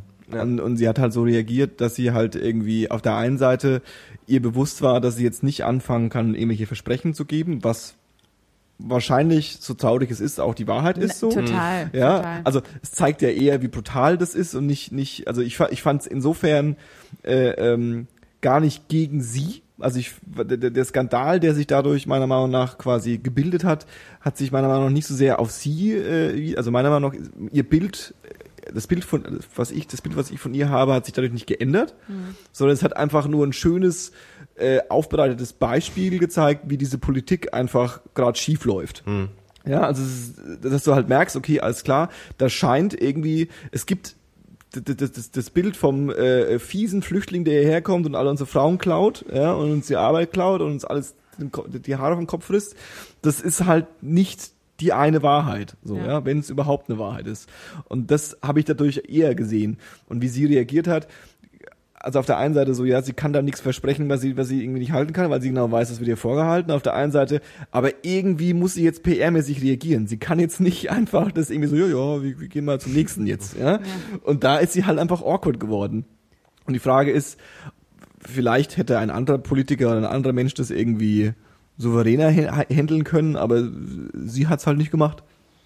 Sie hat halt so ein bisschen awkward sie getatschelt und war so ein bisschen, Mensch, ja. Ähm, doof jetzt äh, für dich. Eigentlich aber glaube ich ja irgendwie deswegen auch ein bisschen so, ja, ich glaube, also ohne dass ich sie kenne und ohne das wirklich beurteilen zu können, würde ich aber denken, das war ja schon so ein authentischer Moment. Ich glaube, die hatte halt, ich meine, die ist einfach so ein bisschen verschroben und Ja. nicht für ihren, nicht für ihre charmante emotionale Art irgendwie. Also da ist ja zum Beispiel ein Barack Obama, äh, Barack Obama was ganz, ganz anderes, Mhm. ne? Der ist ja viel mehr auch so ein, so ein, so ein, so ein Strahlemann, so einer, Ja. der irgendwie so, so Emotionen auch irgendwie erzeugen kann und auch sehr viel auf dieser auf dieser Sympathieschiene funktioniert und das auch, glaube ich, so ziemlich bewusst einsetzt. Und Angela Merkel hast du nie das Gefühl, versucht mit dem so, hey, ich weiß, die Leute finden mich einfach super zugänglich und sympathisch. Dadurch versucht sie, damit versucht sie ja nicht zu punkten. Genau, sie, sie, sie handelt ja, also sie ist ja auch kein Tour. Also sie, also sie ist kein Macher. Sie ist ja nicht eine mhm. äh, äh, äh, Führungsperson von einem Land, die jetzt irgendwie, also so ein Barack Obama ist jemand, äh, oder auch mal wegen Putin oder irgendwie jemand, die wollen halt abgelichtet werden und dargestellt werden wie jemand, die die, die Ärmel hochkrempeln und die packen, packen auch was an. Mhm. Jetzt zusammen klatschen wir in die Hände und jetzt tun wir das Land mal aus dem Dreck ziehen, ja. Und das ist ja überhaupt nicht ihre Strategie. Ihre Strategie ist ja, ja ist halt so jetzt. Ne? Naja, oder sie, ich finde, sie ist auch einfach nicht so ein vorne auf der, auf der Bühne stehenden Typ, sondern sie, sie ist halt jemand, der hinter den Kulissen die Strippen zieht, aber sie ist ja nicht die, und ich glaube, in solchen Momenten, ähm, wo sie dann aber irgendwie wirklich so ne, ganz vorne steht und die Leute sie angucken und sie direkt irgendwie äh, ja auch irgendwie in einer unangenehmen Situation reagieren muss und sich nicht erst zurückziehen kann und hinter den ja hinter verschlossenen Türen eine Entscheidung treffen kann, da entlarvt sich halt irgendwie ja, auch irgendwie so ein, so ein bisschen so eine Verschrobenheit oder mhm. so eine, mhm. auch vielleicht irgendwie was, was man einfach eben nicht so PR-mäßig hier antrainiert hat oder vielleicht auch gar nicht antrainieren kann, mhm. weil sie einfach so nicht ist. Ähm, ich fand es insofern ehrlich gesagt ganz gut, diese, jetzt sind wir ganz schön gesprungen, aber diese Merkel-Streichelt-Nummer ähm, oder das Gespräch mit dem Mädchen auch deswegen gut, ähm, so als, ähm, als Signalwirkung für äh, alle Leute, die in Sachsen irgendwie auf die Straße gegangen sind und gesagt haben, scheiße, noch ein Flüchtlingsheim, oh Gott, wir sind hier bedroht, was, um 22.30 Uhr spielen die Ausländer jetzt immer noch Fußball, wo sollen das alles hinführen, dass sie halt wirklich so sehen, dass so ein bisschen dieses Feindbild, wie du auch schon gesagt hast, die Ausländer und die Flüchtlinge, dass sich das ein bisschen aufhebt, weil ich glaube wirklich. Aber ob das wirklich passiert, das auch ne, steht auf dem anderen Naja, Blatt, also ist aber also nur weiß, die These, meinst, aber ich glaube, ja, jemand, der ja. das gesehen hat, weißt du, der irgendwie mhm. noch in Freital irgendwie vor ein paar Tagen auf der Straße war und dann dieses Mädchen sich da anguckt, was also wirklich in beeindruckendstem, akzentfreisten Deutsch ähm, ähm, ihre Geschichte irgendwie erzählt. Also da, da mhm. glaube ich schon, dass bei dem einen oder anderen dem, äh, vielleicht ein Licht aufgegangen sein wird und sich gedacht haben, so, okay, ja, vielleicht muss ich da irgendwie nochmal mein Feindbild nochmal ein bisschen überdenken. Hofft man zumindest. Ja, was bei mir dann halt immer allergisch, was ich bei mir halt immer so ein bisschen, wo ich dann immer so allergisch reagiere, ist dann so, okay, alles klar, anscheinend braucht's das, ja. Also anscheinend ja. sind wir nur fähig, Empathie für Leute, die irgendwie auf der Flucht sind, äh, äh zu erzeugen, wenn es irgendwie kleine, äh, süße Mädchen sind, die perfekt Deutsch sprechen können und ja eigentlich genau das richtige, mhm. äh, äh, die richtige Schwiegertochter oder das richtige. Nur genau. dann sind wir fähig, ja. irgendwie, wenn das ein Typ gewesen wäre, der irgendwie 17 gewesen wäre und eine Basecap getragen hätte und gesagt hat, weißt du, ich find's scheiße, dass ich weg muss, so, ja. dann wäre ja ein bisschen so, naja, aber der geht ja bestimmt klauen. Sind wir ja eigentlich froh, dass der nicht mehr kommt. Ja, ne? aber es gibt ja halt diese, es gibt halt engstirnige Leute, ne? es gibt halt irgendwie sehr unempathische Leute, es gibt Leute, die irgendwie immer nur klein-klein machen und immer nur sich und ihre Welt sehen. Und wenn, wenn, wenn's, wenn für die irgendwie ein Zugang gelegt wurde und wenn sich de, deren Perspektive ein bisschen irgendwie verschoben hat, dann finde ich, ist es schon, oh Gott, dann ist es schon völlig gut. Und dann ist es auch eigentlich, finde ich auch, ist es doch gar nicht so, ist es für mich überhaupt nicht so wichtig, wie sich der Angela Merkel verhalten hat. Ob sie da jetzt, also ich meine, also wisst ihr, was ich meine? Ich frage mich halt immer so, ist es wirklich wichtig, hätte sie da jetzt einfach so ein Ticke konter und empathischer und herzlicher reagiert, was hätte das denn geändert? Also das ist ja irgendwie, finde ich, gar nicht so das, was so unbedingt relevant ist. Also da würde ich auch sagen, ist so die generelle, der generelle Umgang, äh, die Flüchtlingsproblematik, das, was sich da nochmal entlarvt hat, auch so diese Haltung ist vielleicht viel entscheidender gewesen, als ob sie da jetzt top reagiert hat, weil das mhm. meine ich ja, sie ist halt nicht so ein, so ein Schambolzen und die, die, die Mutti, die, die ist sie halt nicht irgendwie. Mhm. Sie ist, ja, sie ist so ein bisschen die, ähm, die, für mich ist sie so eine Strippenzieherin und sie ist halt so eine, hinter den, so, so, so eine Taktikerin hinter den Kulissen und ich maß mir auch nicht an zu sagen, dass sie das schlecht macht, weil, ne, man weiß auch irgendwie immer nicht so richtig so, wie sind die Umstände, wie gut schlägt sich da gerade jemand, wie gut oder wie schlecht hätte sich jemand anderes geschlagen. Ich finde nur grundsätzlich, was mir immer wieder auffällt, und mir auch immer wieder aufstößt, ist halt diese ganze, dieser Politiksprech, dieser Duktus mhm. und ähm, ja, dass es irgendwie anscheinend unmöglich ist in diesem ganzen System, dass man als Politiker immer nur diese Phrasen dreschen kann. Weil ich mhm. glaube, es scheint ein, es gibt ja einen starken Zwang dazu, sonst würde das nicht die gesamte, das machen ja eigentlich alle. Es gibt ab und an mal irgendwie so eine, so eine, so eine lichte Figur, finde ich, in den, in den, ja, in den oberen Reihen irgendwie der Politik, die sich mal rausnehmen, ähm, ähm, ja, nicht nur so ein PR-Sprech abzugeben, ähm, aber die meisten da, da merkst du schon so, da steckt hinter jedem Satz irgendwie, steckt halt irgendwie Taktik, steckt, ähm, steckt irgendwie der Gedanke an die pa Parteifreunde und Programmatik und das ist halt irgendwie das natürlich total langweilig und deswegen sind ja auch, was wir gesagt haben, oft diese, die ARD-Sommerinterviews zum Beispiel langweilig, weil du das Gefühl hast, die wissen auch ganz genau, das sind gute Journalisten, aber die Politiker sind trotzdem auf die Fragen, es zielt irgendwie auf Fragen ab, die äh, mit der ganz aktuellen Politik zu tun haben, deswegen weiß schon jeder Politiker, wie er sich darauf einstellen muss und vorbereiten muss um die Fragen irgendwie zu geben, die äh, ja, die durch irgendwie 15 Reihen abgestimmt wurden und bei denen sich irgendwie keiner wehtut. Und das mhm. ist irgendwie, das finde ich. Naja, es geht halt auch, glaube ich, einfach in vielen Fällen darum, auch ja. eine bestimmte Gruppe von Wählern abzugreifen. Ne? Also man weiß halt genau, man hat äh, irgendwie ein bestimmtes Wählerspektrum und man möchte jetzt genau die Gruppe, was, was weiß ich, alleinerziehende Mütter oder so. Ne? Oder äh, mir fällt das in Deutschland hier ein bisschen schwieriger, da so Gruppen zu bilden, aber war es nicht so, Obama hat halt, also hat letzten Endes bloß gewonnen, weil er die äh, hispanische Bevölkerung, also weil er halt einen mhm. Großteil der hispanischen und eben nicht weißen Bevölkerung mobilisieren konnte.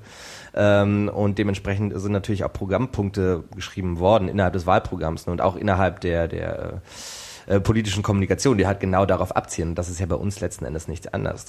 Ne? Ich, mhm. weil, weil, also du sprichst einen Punkt an, weil es ja im Endeffekt äh, in Deutschland ganz extrem ist, dass du ähm, eine CDU oder so, ja, die äh, ähm, kann keine Stimmen mehr gewinnen am, also die können, also mittlerweile können sie schon Stimmen am rechten Rand noch gewinnen, theoretisch, mhm. weil sie da viele, äh, äh, viele komische und absurde Menschen verloren haben, aber die entscheiden sich quasi, die, Wahl, die Wahlen entscheiden sich da ja immer so in der Mitte. Ja, das ist immer dieses mhm. Klischeespringen. Aber im Endeffekt genau da. Und da will man halt so wenig wie möglich Edge haben, so mhm. wenig wie möglich irgendwie kontrovers sein. Man will irgendwie so wenig wie möglich, ähm, entweder, weil wenn, wenn, wenn du als Politiker ja irgendwie Haltung hast und irgendwie eine Ansage machst und irgendwie Krawall machst, dann wird immer passieren, dass mindestens 50 Prozent der Medien das scheiße finden und die anderen vielleicht gut. Mhm. Vielleicht. Sind wir nicht mal sicher, ob die es mhm. auch wirklich gut finden dann. Und äh, ähm, dadurch hast du immer die Chance, dass quasi die breite Masse irgendwie das Gefühl hat, naja, also was, das fand ich jetzt doof, dass der das gesagt hat, weil das habe ich gestern in der Süddeutschen oder in der Bild oder in irgendwas gelesen. Mhm. Und äh, ähm, also dir bleibt nichts anderes übrig, als wenn du diesen, diesen, diesen, diesen Kampf gewinnen willst um irgendwie die großen Stimmentöpfe, dass ja, du irgendwie so ein bisschen so schwammig wie möglich irgendwie ja, bist klar. und irgendwie so ein bisschen gut viel unterwegs bist. Und äh, ja, ähm, deswegen ja auch dieser dieser diese Tendenz zum Konsens, ne und zu diesem ja. ähm, zu diesem, wie du schon sagst, so sich in der Mitte irgendwie etablieren, weil da kriegst du im Zweifelsfall, da bist du zwar allen anderen irgendwie auch am ähnlichsten, aber die, die das Risiko irgendwie Stimmen zu verlieren oder nicht genug hm. Stimmen zu bekommen ist halt einfach geringer. Es ist halt. Ich meine, da, daher auch letzten Endes äh, ja so, solche Aussagen wie, naja, ich habe da nicht so ein richtiges, also mein Bauchgefühl funktioniert ja nicht so richtig bei der Homo-Ehe letzten Endes. Ne? Wenn du irgendwie mhm. als, als Führungspersönlichkeit, die irgendwie so ein bisschen im, im CDU, CSU-Sektor naja, quasi herkommt und wenn du halt sagst, du bist plötzlich total pro, ne, dann verlierst du einfach einen, denke ich mal, beträchtlichen Teil irgendwie deiner durchaus konservativen CDU-Wähler letzten Endes, die dich vielleicht sonst wählen würden, die sich dann aber sagen, hm, naja, aber ich finde das ja eigentlich auch nicht so gut, so die Homo-Ehe. Und aber die Merkel mag das halt. Hm. Aber das ist, ich finde trotzdem, dass das irgendwie deutlich macht, wie, wie abgespaced und, und ähm, ja, wie so über allem schwebend äh, abgehoben dieser Politikapparat ist, oder? Und dass es halt irgendwie die Leute einfach unten wirklich denken, ich verstehe das gar nicht. Und man versteht ja dann vielleicht noch so ein bisschen dieses Taktieren, aber auch wie in, in der schönen Serie House of Cards wirklich dargestellt wird, das, was an die, was an die Öffentlichkeit rausgetragen wird, die vermeintlichen Entscheidungen Entscheidungen oder die Gründe für Entscheidungen sind ja so oft nicht die Gründe, die wirklich irgendwie zugrunde liegen einer politischen Entscheidung. Und ähm, da frage ich mich dann wieder zum Beispiel, wie sich das auch verändern wird mit dieser Generation äh, ähm, 10 bis 20, die über YouTube mhm. ja irgendwie einfach auch einen anderen Zugang mhm. hat, auch ein anderes Bewusstsein für, für Engagement, also für Beteiligung an Diskursen ne, ob man nun, das ist ja auch ein Diskurs, ähm, der über YouTube da irgendwie gepflegt wird und vielleicht, vielleicht, vielleicht hat das irgendwie eine Chance, auch ähm, ja so diesen, diese, diesen losgelösten Politikapparat irgendwie ein bisschen mhm. aufzubrechen. Aber ich glaube, gerade das ist halt super schwer, einfach aus Gründen der Überalterung. Ne? Das gibt ja auch so die, ich verhau natürlich die Statistiken, ähm, aber letzten Endes natürlich. wird ja Natürlich, das ist ja, das ist ja unser Motto letzten Endes hier. ähm, aber es gibt ja auch so die statistischen Schätzungen, was irgendwie das, die Alters, ähm, ja, quasi die, das Altersspektrum unserer Zukunft angeht in Deutschland. Ne? So 2050 und, werden so ja, und so viel Prozent 60, aller Leute 60, über 65 sein. 60 Prozent oder 70 Prozent über 65 ja. oder solche Späße. Ja. Ne? Und da hat dann leider, ne, oder dummerweise hat dann irgendwie, äh, also werden die jüngeren Leute einfach in der Minderheit sein, ne? Ja, obwohl ich ja auch dann glaube, das ist ja dann auch so, wir, das ist ja dann vielleicht so unsere Generation, die ja auch schon ein bisschen in diesem Spannungsfeld irgendwie groß geworden ist, die also irgendwie so ein bisschen diesen demokratischeren oder den demokratischen Ansatz des Internets irgendwie auch ein bisschen versteht. Ne, vielleicht eben sich schon noch irgendwie äh, schon abgegrenzt noch sieht zu den Jüngeren, zu den Digital Natives.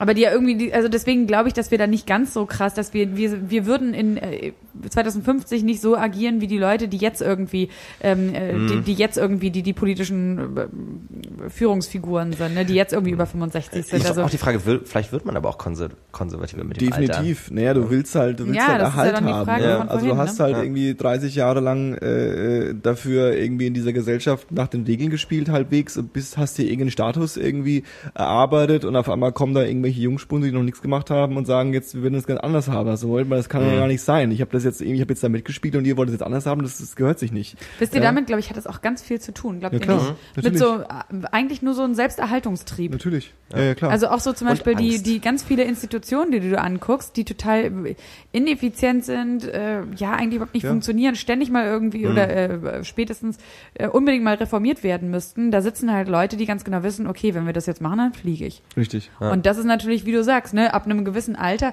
dieses, das gibt's ja auch ganz oft, bei- hört man ja auch oft bei älteren Leuten, diese Haltung, ja, also das habe ich jetzt, ich habe mir das jetzt hier alles erarbeitet und jetzt musst du mir hier nicht kommen und erzählen, wie die Dinge anders laufen Genau. und musst mir hier nicht das nehmen, was ich mir aufgebaut habe. Absolut. Und ich finde, also, weil du sagst, in, in 2050, äh, unsere Generation spür, kann das jetzt schon spüren, weil es ist ja, also äh, die El unsere Elterngeneration ist ja noch die Babyboomer-Generation. Davon gibt's einfach richtig viele. Ja. Und die sind jetzt alle da. Und die sind jetzt alle irgendwas über, äh, über 40, äh, über 50 und haben in dieser Gesellschaft alle hohen Positionen. Ja. Also Politik, äh, äh, Wirtschaft, irgendwas. Und ähm, so ganz radikal mal gesagt, die kümmern sich nur um sich selbst, ja, wozu auch nicht, ja, aber äh, vielleicht ist es in dieser klischeehaften Pyramide, die man so irgendwie, also jetzt mal, ich rede jetzt gar nicht von Sozialstaat, sondern ich rede einfach von von von dem von der politischen Willensbildung eines, eines eines Volkes, wenn du das verschoben hast, dann hast du einfach einen Riesenteil von Leuten, die schon gar nicht mehr daran interessiert sind, dass sich was verändert. Wenn du das, die Pyramide hast, dann hast du viel mehr Leute, die daran interessiert sind, dass sich was verändert. Und die fehlt uns jetzt. Ja, also wir haben einfach, äh, äh, ähm, ja, wir sind einfach in der Unterzahl jetzt schon. Ja, absolut. Oh Gott. hab Was würde passieren? Schön, dass wir mit ein bisschen Hoffnung rausgehen, auch. Überhaupt Äh, nicht. Es tut mir wie immer leid. Ähm, jetzt, jetzt kommt ein Teil, ich muss es ankündigen. Äh, äh, wenn du schon eine Folge, hast du schon mal eine ganze Folge von uns gehört ohne Thema? Nein. Jetzt kommt der Teil, den wir nennen, was hörst du denn gerade so? Und Oh. in dem Teil, wow, du bist nicht vorbereitet, ne? Nein, oh Gott. In dem Teil wird so rundum gefragt, Ja, als Abschluss und als Ausplänkeln der Sendung, ja. ob es denn irgendwas gibt, was du so ähm, empfehlen könntest, so aus dem Bauch raus. Und äh, wir haben halt gestartet als lauter Musikfanatiker und haben halt angefangen quasi mit, was hörst du gerade so? Und haben so Bands und Alben und Oh, ich habe sogar was. Songs irgendwie gepostet, äh, äh, uns gegenseitig vorgeführt. Und äh, ähm, aber mit der Zeit ist es so ein bisschen ausgefranst in alles Mögliche. Also so von super intellektuell Buch Ach so, und Theaterstücke, ja, so wenn das so dein Ding ist irgendwie, Da bist du YouTube-Star. bis zu äh, äh, äh, über Podcasts, Filme, äh, Restaurants, Das geht auch, ja. wenn, wenn, wenn, wenn du das ordentlich argumentieren kannst, dann Wa- wa- äh, was ficht dich gerade an? feel was free. Was begeistert dich gerade? Äh, puh, also ich wollte jetzt musikalisch hatte ich mir schon gerade was, ist mir gerade was eingefallen. Und zwar da, ähm, bin ich so ein bisschen auf dem Weltmusiktrichter gerade. Hm. Und da gibt's eine Band aus Mali, die ich ganz cool finde. Aha. Die heißt ein Songoy Blues. Songoy Blues. Ja. Da gibt's ein Lied, das kann ich empfehlen, das heißt Subur. Und wa- was, was ist das für eine, weil Weltmusik ist ja ein ätzender, don't call it world. Ja, ich weiß, aber es ist halt so, naja, es ist, es ist halt tatsächlich doof. Es gibt nicht irgendwie so ein Label für, weil es hat ja irgendwie immer noch so ein bisschen was, ähm, so, so, oh Gott, jetzt wollte ich sagen, so gerade so Tribe-Musik. Das ist es natürlich Wow. überhaupt nicht. Okay, so, so, klar. es ist keine Stammes, es ist nicht irgendwie so wilde Medizinmann-Musik. So So, ist es überhaupt nicht. Ethnomucke. Ja, Ethnomucke vielleicht, ja, keine Ahnung. Es, es gibt halt irgendwie wirklich keinen guten Überbegriff oder zumindest kenne ich keinen dafür. Aber es ist halt eben so, es passt halt nicht in eins der vorgegebenen Genres. Es ist irgendwie, ähm, ja, was hat es denn? Es hat irgendwie, ich verbinde das tatsächlich so ein bisschen mit so St- Volksmusik. Okay, okay. Volksmusik, aber eben nicht deutsche Volksmusik, sondern Volksmusik aus, ähm, Mali Folk. Ja, Also, ja. ja, Folk. Vielleicht ist es Mali Folk. Das ist eigentlich ein ganz guter Begriff. Mali Folk. Ja, und dafür ist es trotzdem irgendwie so relativ, es hat irgendwie so, so nette Pop-Elemente, finde ich. Und ähm, äh, ja, habe ich, äh, hab ich im Vorprogramm von ähm, Julian and the Voids gesehen, der Sänger der Strokes, Julian Casablancas, der letztes Jahr auf Tour war mit seiner Band und ähm, hatte die ins Vorprogramm geholt, weil, glaube ich, sein Stiefvater auch aus, ich weiß nicht, ob der aus Mali kommt. Auf jeden Okay. Fall kommt er aus einem afrikanischen Land. Und ähm, und ich glaube, das ist auch so ein bisschen sein Impetus gewesen, sich ein bisschen mit Musik irgendwie von da auseinanderzusetzen. Und ich finde es eigentlich auch immer schade, dass wir halt irgendwie, ne, so, so keine Ahnung, dass im Radio die 3000. Indie-Band irgendwie oder, ähm, äh, keine Ahnung, Elektro-Combo aus Großbritannien oder den USA irgendwie vorgestellt wird. Und es gibt so weite Teile der Welt, ähm, die auch musizieren und die Musik findet hier einfach überhaupt, in, zumindest im Mainstream überhaupt nicht statt. Und deswegen fand ich das damals schon ganz cool, dass der das auf die Bühne gebracht hat und irgendwie also seinem Publikum nahegebracht hat. Und sowas funktioniert ja immer ganz gut, ne? wenn so der Leithammel ähm, äh, gegenüber seiner Meute was Neues vorstellt und die Leute dann ähm, aus Sympathie ihm gegenüber dafür offen sind. Und bei mir hat das auf jeden Fall geklappt. Und äh, das war, ja, die finde ich ziemlich cool. Die Strokes-Fans haben nicht mit Flaschen geworfen, fanden scheiße. Nein, überhaupt nicht. Nee, und die waren wirklich irgendwie cool. Das war ähm, auch schön, weil es einfach mal ein bisschen was anderes war und die haben super gute Stimmung gemacht und das waren echt schöne, schöne, schöne Melodien und ähm, mit so ein bisschen, ja, einfach irgendwie so ein bisschen andersartig und so ein bisschen katapultieren mal in andere, in andere Sphären, andere Bilder, die irgendwie so vor, den, vor, den, vor dem inneren Auge entstehen, wenn du die Musik hörst. Und ähm, dann auch irgendwie ganz interessant, weil die natürlich in, in Mali ähm, ne, ge- ge- irgendwie auch von den Dschihadisten bedroht wurden, die gesagt haben, Musik überhaupt nicht, darf überhaupt nicht stattfinden, wir schneiden euch allen die Zungen ab. Und die trotzdem weiter musiziert haben, jetzt zwar durch die Welt touren, aber auch ähm, nicht aus Mali wegziehen möchten, um sich halt eben, ne, weil sie sich halt eben nicht vertreiben lassen wollen. Freaked. Und ähm, ja, das kann ich nur empfehlen. Und dazu fällt mir auch noch ein, gibt es ähm, gibt es so eine so eine, ich weiß gar nicht, ob das ein Label ist, aber die heißen Puta Madre Records Mhm. und die geben auch ganz viel verschiedene Musik heraus und das eben auch so ganz viel Weltmusik und so Compilations, äh, keine Ahnung, so so Musik aus äh, Französisch-Guyana oder äh, wo- woher auch immer. Also es ist irgendwie mal so, so eine so ganz schöne, finde ich, so eine Art und Weise, um so anderer Musik mal näher zu kommen. Ganz geil. Oh, Ja. Klingt gut. Wie, äh, wie heißt die Band immer? So- Songhai? Songoy So- Blues. Songoy Blues. Songoy Blues ist nämlich, also die Songoy People sind auch eine Bevölkerungsgruppe Hm. in Mali. Ich glaube, die machen Okay, irgendwie so okay. 17 Prozent oder so der Bevölkerung aus. Eine Minderheit in Mali auch Eine. Minderheit in Mali. Wow. Ja, ja. In Bamako, der Hauptstadt. Mali-Minderheit. Ne? Ja, aber jetzt würde mich auch noch interessieren, wie ist es denn bei euch so? Was Wow. beschäftigt euch gerade? Also die ist ein Profi, die kommt Ja. hierher, räumt den Laden auf. Ja, das kann man, kann man sich einfach mal zurücklehnen. Ich fühle mich ein bisschen angegriffen, muss ich ehrlich sagen. Echt? Ja, das nächste Folge machen wir ohne dich. Glaubst du, glaubst du, irgendwann möchte ich auf deinem weißen Ledersessel so, ge so gemütlich flezen, wie Ja, du es das Hast du Angst, dass du vom Thron, ge- äh, Thron gestoßen wirst? Das merke ich langsam. Hm. Na gut. Okay, so? Äh, ja, diesmal habe ich tatsächlich was. Äh, Echt? Ja. Unglaublich. Surprise, surprise. ähm, Christo windet sich nämlich immer davor, vor der, vor der, vor ja, dem weil ich einfach nicht so up to date bin. Äh, aber tatsächlich diesmal ähm, zwei Bands. Die erste, die kennt man wahrscheinlich sogar, die nennt sich Madrugada. Das ist, äh, nee, nee, No. okay. Das ist äh, eine norwegische quasi Indie-Band, die gibt's auch schon seit 2011 nicht mehr, glaube ich. Die haben Okay, aber dann okay. jetzt letztes Jahr oder vorletztes Jahr haben die halt so ein Best-of rausgebracht. Mhm. Äh, und das ist halt so sehr durchaus entspannte Indie-slash-Folk-Musik Mhm. mit englischen Texten. Ähm, und da kann man auf jeden Fall für die Leute draußen, die Spotify nutzen oder Apple Music oder einen Kassettenplayer oder so, ähm, Die, die haben auch eine Kassette rausgegeben? bestimmt irgendwo. Bestimmt. Wenn man sie, wenn man sie überspielt, sicherlich.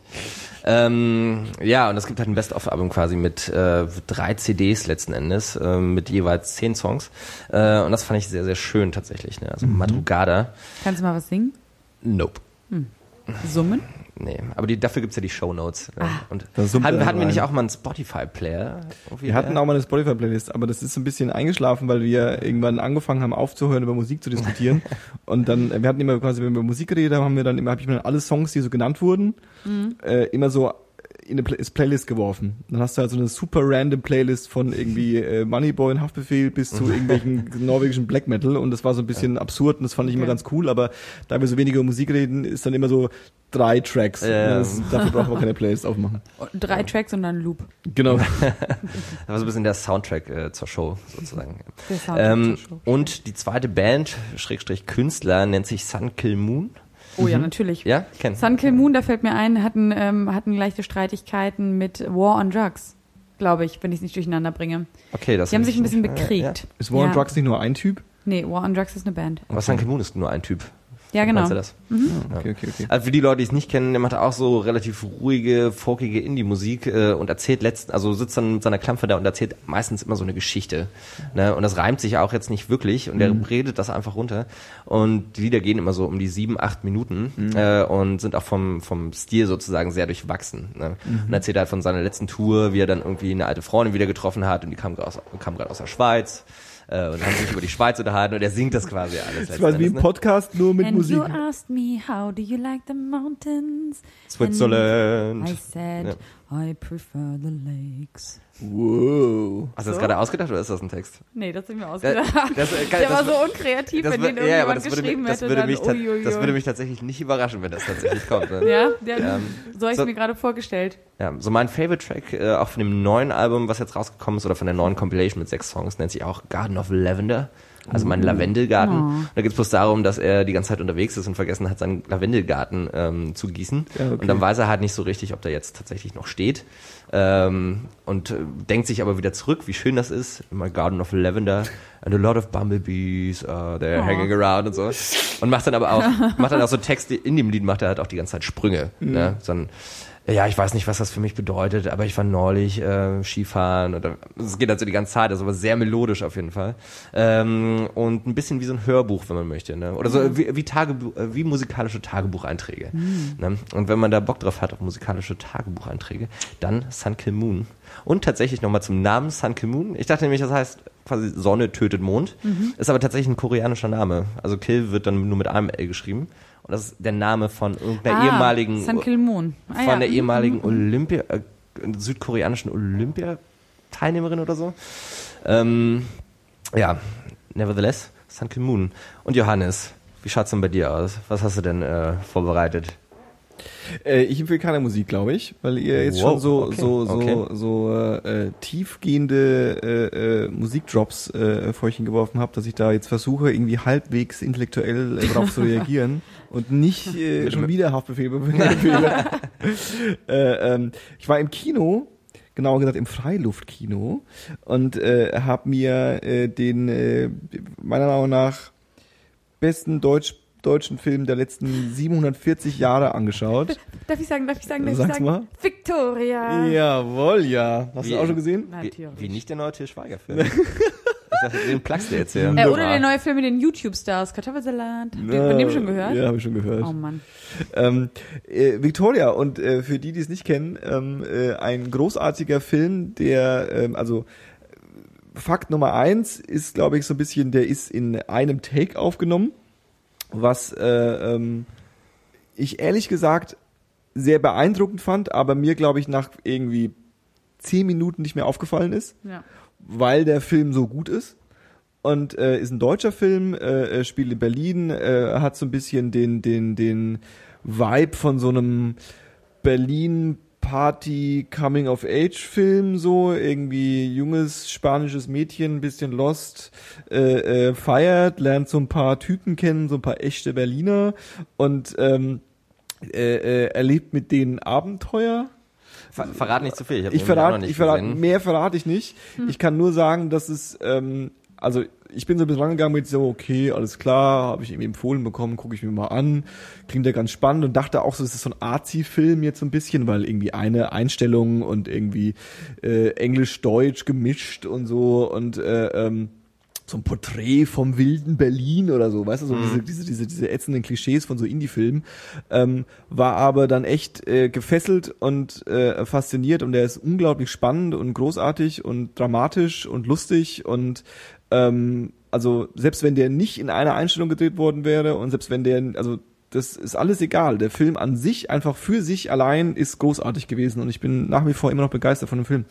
Äh, ähm, kann ich sehr empfehlen, Victoria, fahrt's euch rein. In einem Freiluftkino in eurer Umgebung. Kann ich mir auch vorstellen, dass im Freiluftkino wirklich noch mal schöner ist und noch charmanter. Mm, das war geil. Aber der ist schon krass, der hat einen schon irgendwie, ich finde, der hat einen einfach an mehreren Stellen wirklich überrascht. Oft Ja. hast du ja den Moment, wo du denkst, ah, okay, jetzt habe ich schon so eine Ahnung, jetzt weiß Genau, ich schon, genau. wo es hingeht. Genau. Und das ist bei dem Film definitiv nicht so. Richtig, richtig. Also es ist äh, ähm, äh, großartig. Ich habe irgendwie gelesen, dass er in, dass sie insgesamt drei Takes aufgenommen haben, also Mhm. drei und, dann, und Tagen. der letzte hat dann, ja, ne? Der letzte das war es dann das letzte irgendwie. Take, ja. Und äh, ähm, aber die Schauspieler, also äh, echt durchweg voll die geile Leistung. Also ich war echt beeindruckt. Ich dachte, ich, ich, Ja, kann, ich, ja, kann- ja. das, Das- das war nicht aus den Schwärmen raus. Das, so das fällt ja auch gar nicht so einfach, ne? So einen Nee. deutschen Film zu loben. Nee, überhaupt nicht. Also das, genau das ist es. Und ich glaube auch nicht, dass es daran lag, dass ich jetzt sage, wow, für einen deutschen Film echt Mhm. gut. Also wirklich, ähm, ich fand es fast schade, dass er ein deutscher Film war, weil es wieder so ein Ding ist, wo man sich jetzt, fuck, ähm, der würde wahrscheinlich auch in anderen Ländern super gut funktionieren, wenn man halt aber auch den Gag verstehen würde, den sie da gerade irgendwie von, vom Stapel lassen. Und äh, äh, weil er war auch in dem Film war er, also in dem Kino war er auch mit englischen Untertiteln für die Internationals quasi. Und dann liest man ja auch so die Untertitel mit und dann ist wieder mal so ein bisschen auf Wow. Da ist wieder mal ein bisschen aufgefallen. Die Hells Angels. Okay, Hells Angels kommen jetzt. Natürlich. Sorry. Aber wirklich, die kommen heute jede Äh, Folge, oder? Und da ist richtig so aufgefallen, dass äh, ähm, ich mir ist aufgefallen, dass du so diese, diese, diese Gags gar nicht rüberkommen können, wenn du das unten auf Englisch übersetzt. Und wenn du Ja. einfach den deutschen Berliner, der da irgendwie seine Sprüche vom, vom, vom Stapel lässt, dass du einfach irgendwie sagst so, das war jetzt lustig. Aber auf Englisch wäre es nicht witzig gewesen. Ja, aber ich glaube, das Problem hat man auch andersrum Das genauso. ist, ja, oder? genau. Deswegen, deswegen fand ich so schade. Na, schade eigentlich, dass der jetzt nur so wenig äh, äh, äh, Audience, Potential Audience hat. Das ist ja übrigens auch eine eigene, irgendwie auch so eine, so eine Branche fast für sich. Ne? Das sind Mhm. so Leute, die sich mit Übersetzung, aber eben nicht auf dem Niveau von wegen, okay, damit es im Großen und Ganzen verstanden wird, übersetze ich es mal, sondern dass diese Nuancen Mhm. ähm, äh, auch übersetzt werden. Das ist ja eigentlich echt eine große Kunst. Da gibt's ja zum Beispiel diese, die Frau, die alle Dostojewski-Bücher nochmal neu übersetzt hat. Svetlana Geier. Mhm. Oder hier dieser, dieser, dieser, dieser äh, Typ, der gestorben ist neulich, der auch in der Littenstraße über einen Obdachlosen gespielt hat. Wie heißt der denn? Der ist so ein, der ist so ein Künstler und Poet und irgendwas und der hat äh, äh, angefangen, ich, wenn, wenn ich literarisch begabt wäre, würde ich irgendwas jetzt ernsthaft euch sagen können, aber der ist vor ein paar Wochen gestorben und der hat Bücher aus dem Englischen übersetzt und hat Bücher übersetzt, die damals galten als unübersetzbar und äh, ähm, äh, so man empfiehlt eigentlich, dass man sie auf Deutsch liest, weil sie besser sind, wie er sie übersetzt hat, wie sie waren, wenn man sie im englischen Original Ach, lesen würde. Also weil er es Ja. einfach so großartig übersetzen konnte. Und das ist schon so eine Kunst, was aber halt bei Filmen zu 125 Prozent schief geht. ja, meistens schon, ne? Ja, leider ist es so. Ja. Gut, das war 10, 2, 4 heute Make so. Yo und tschüss. Und mit Sarah. Und Sarah, äh, tschüss auch von mir. Und mit mir, Johannes. Adieu.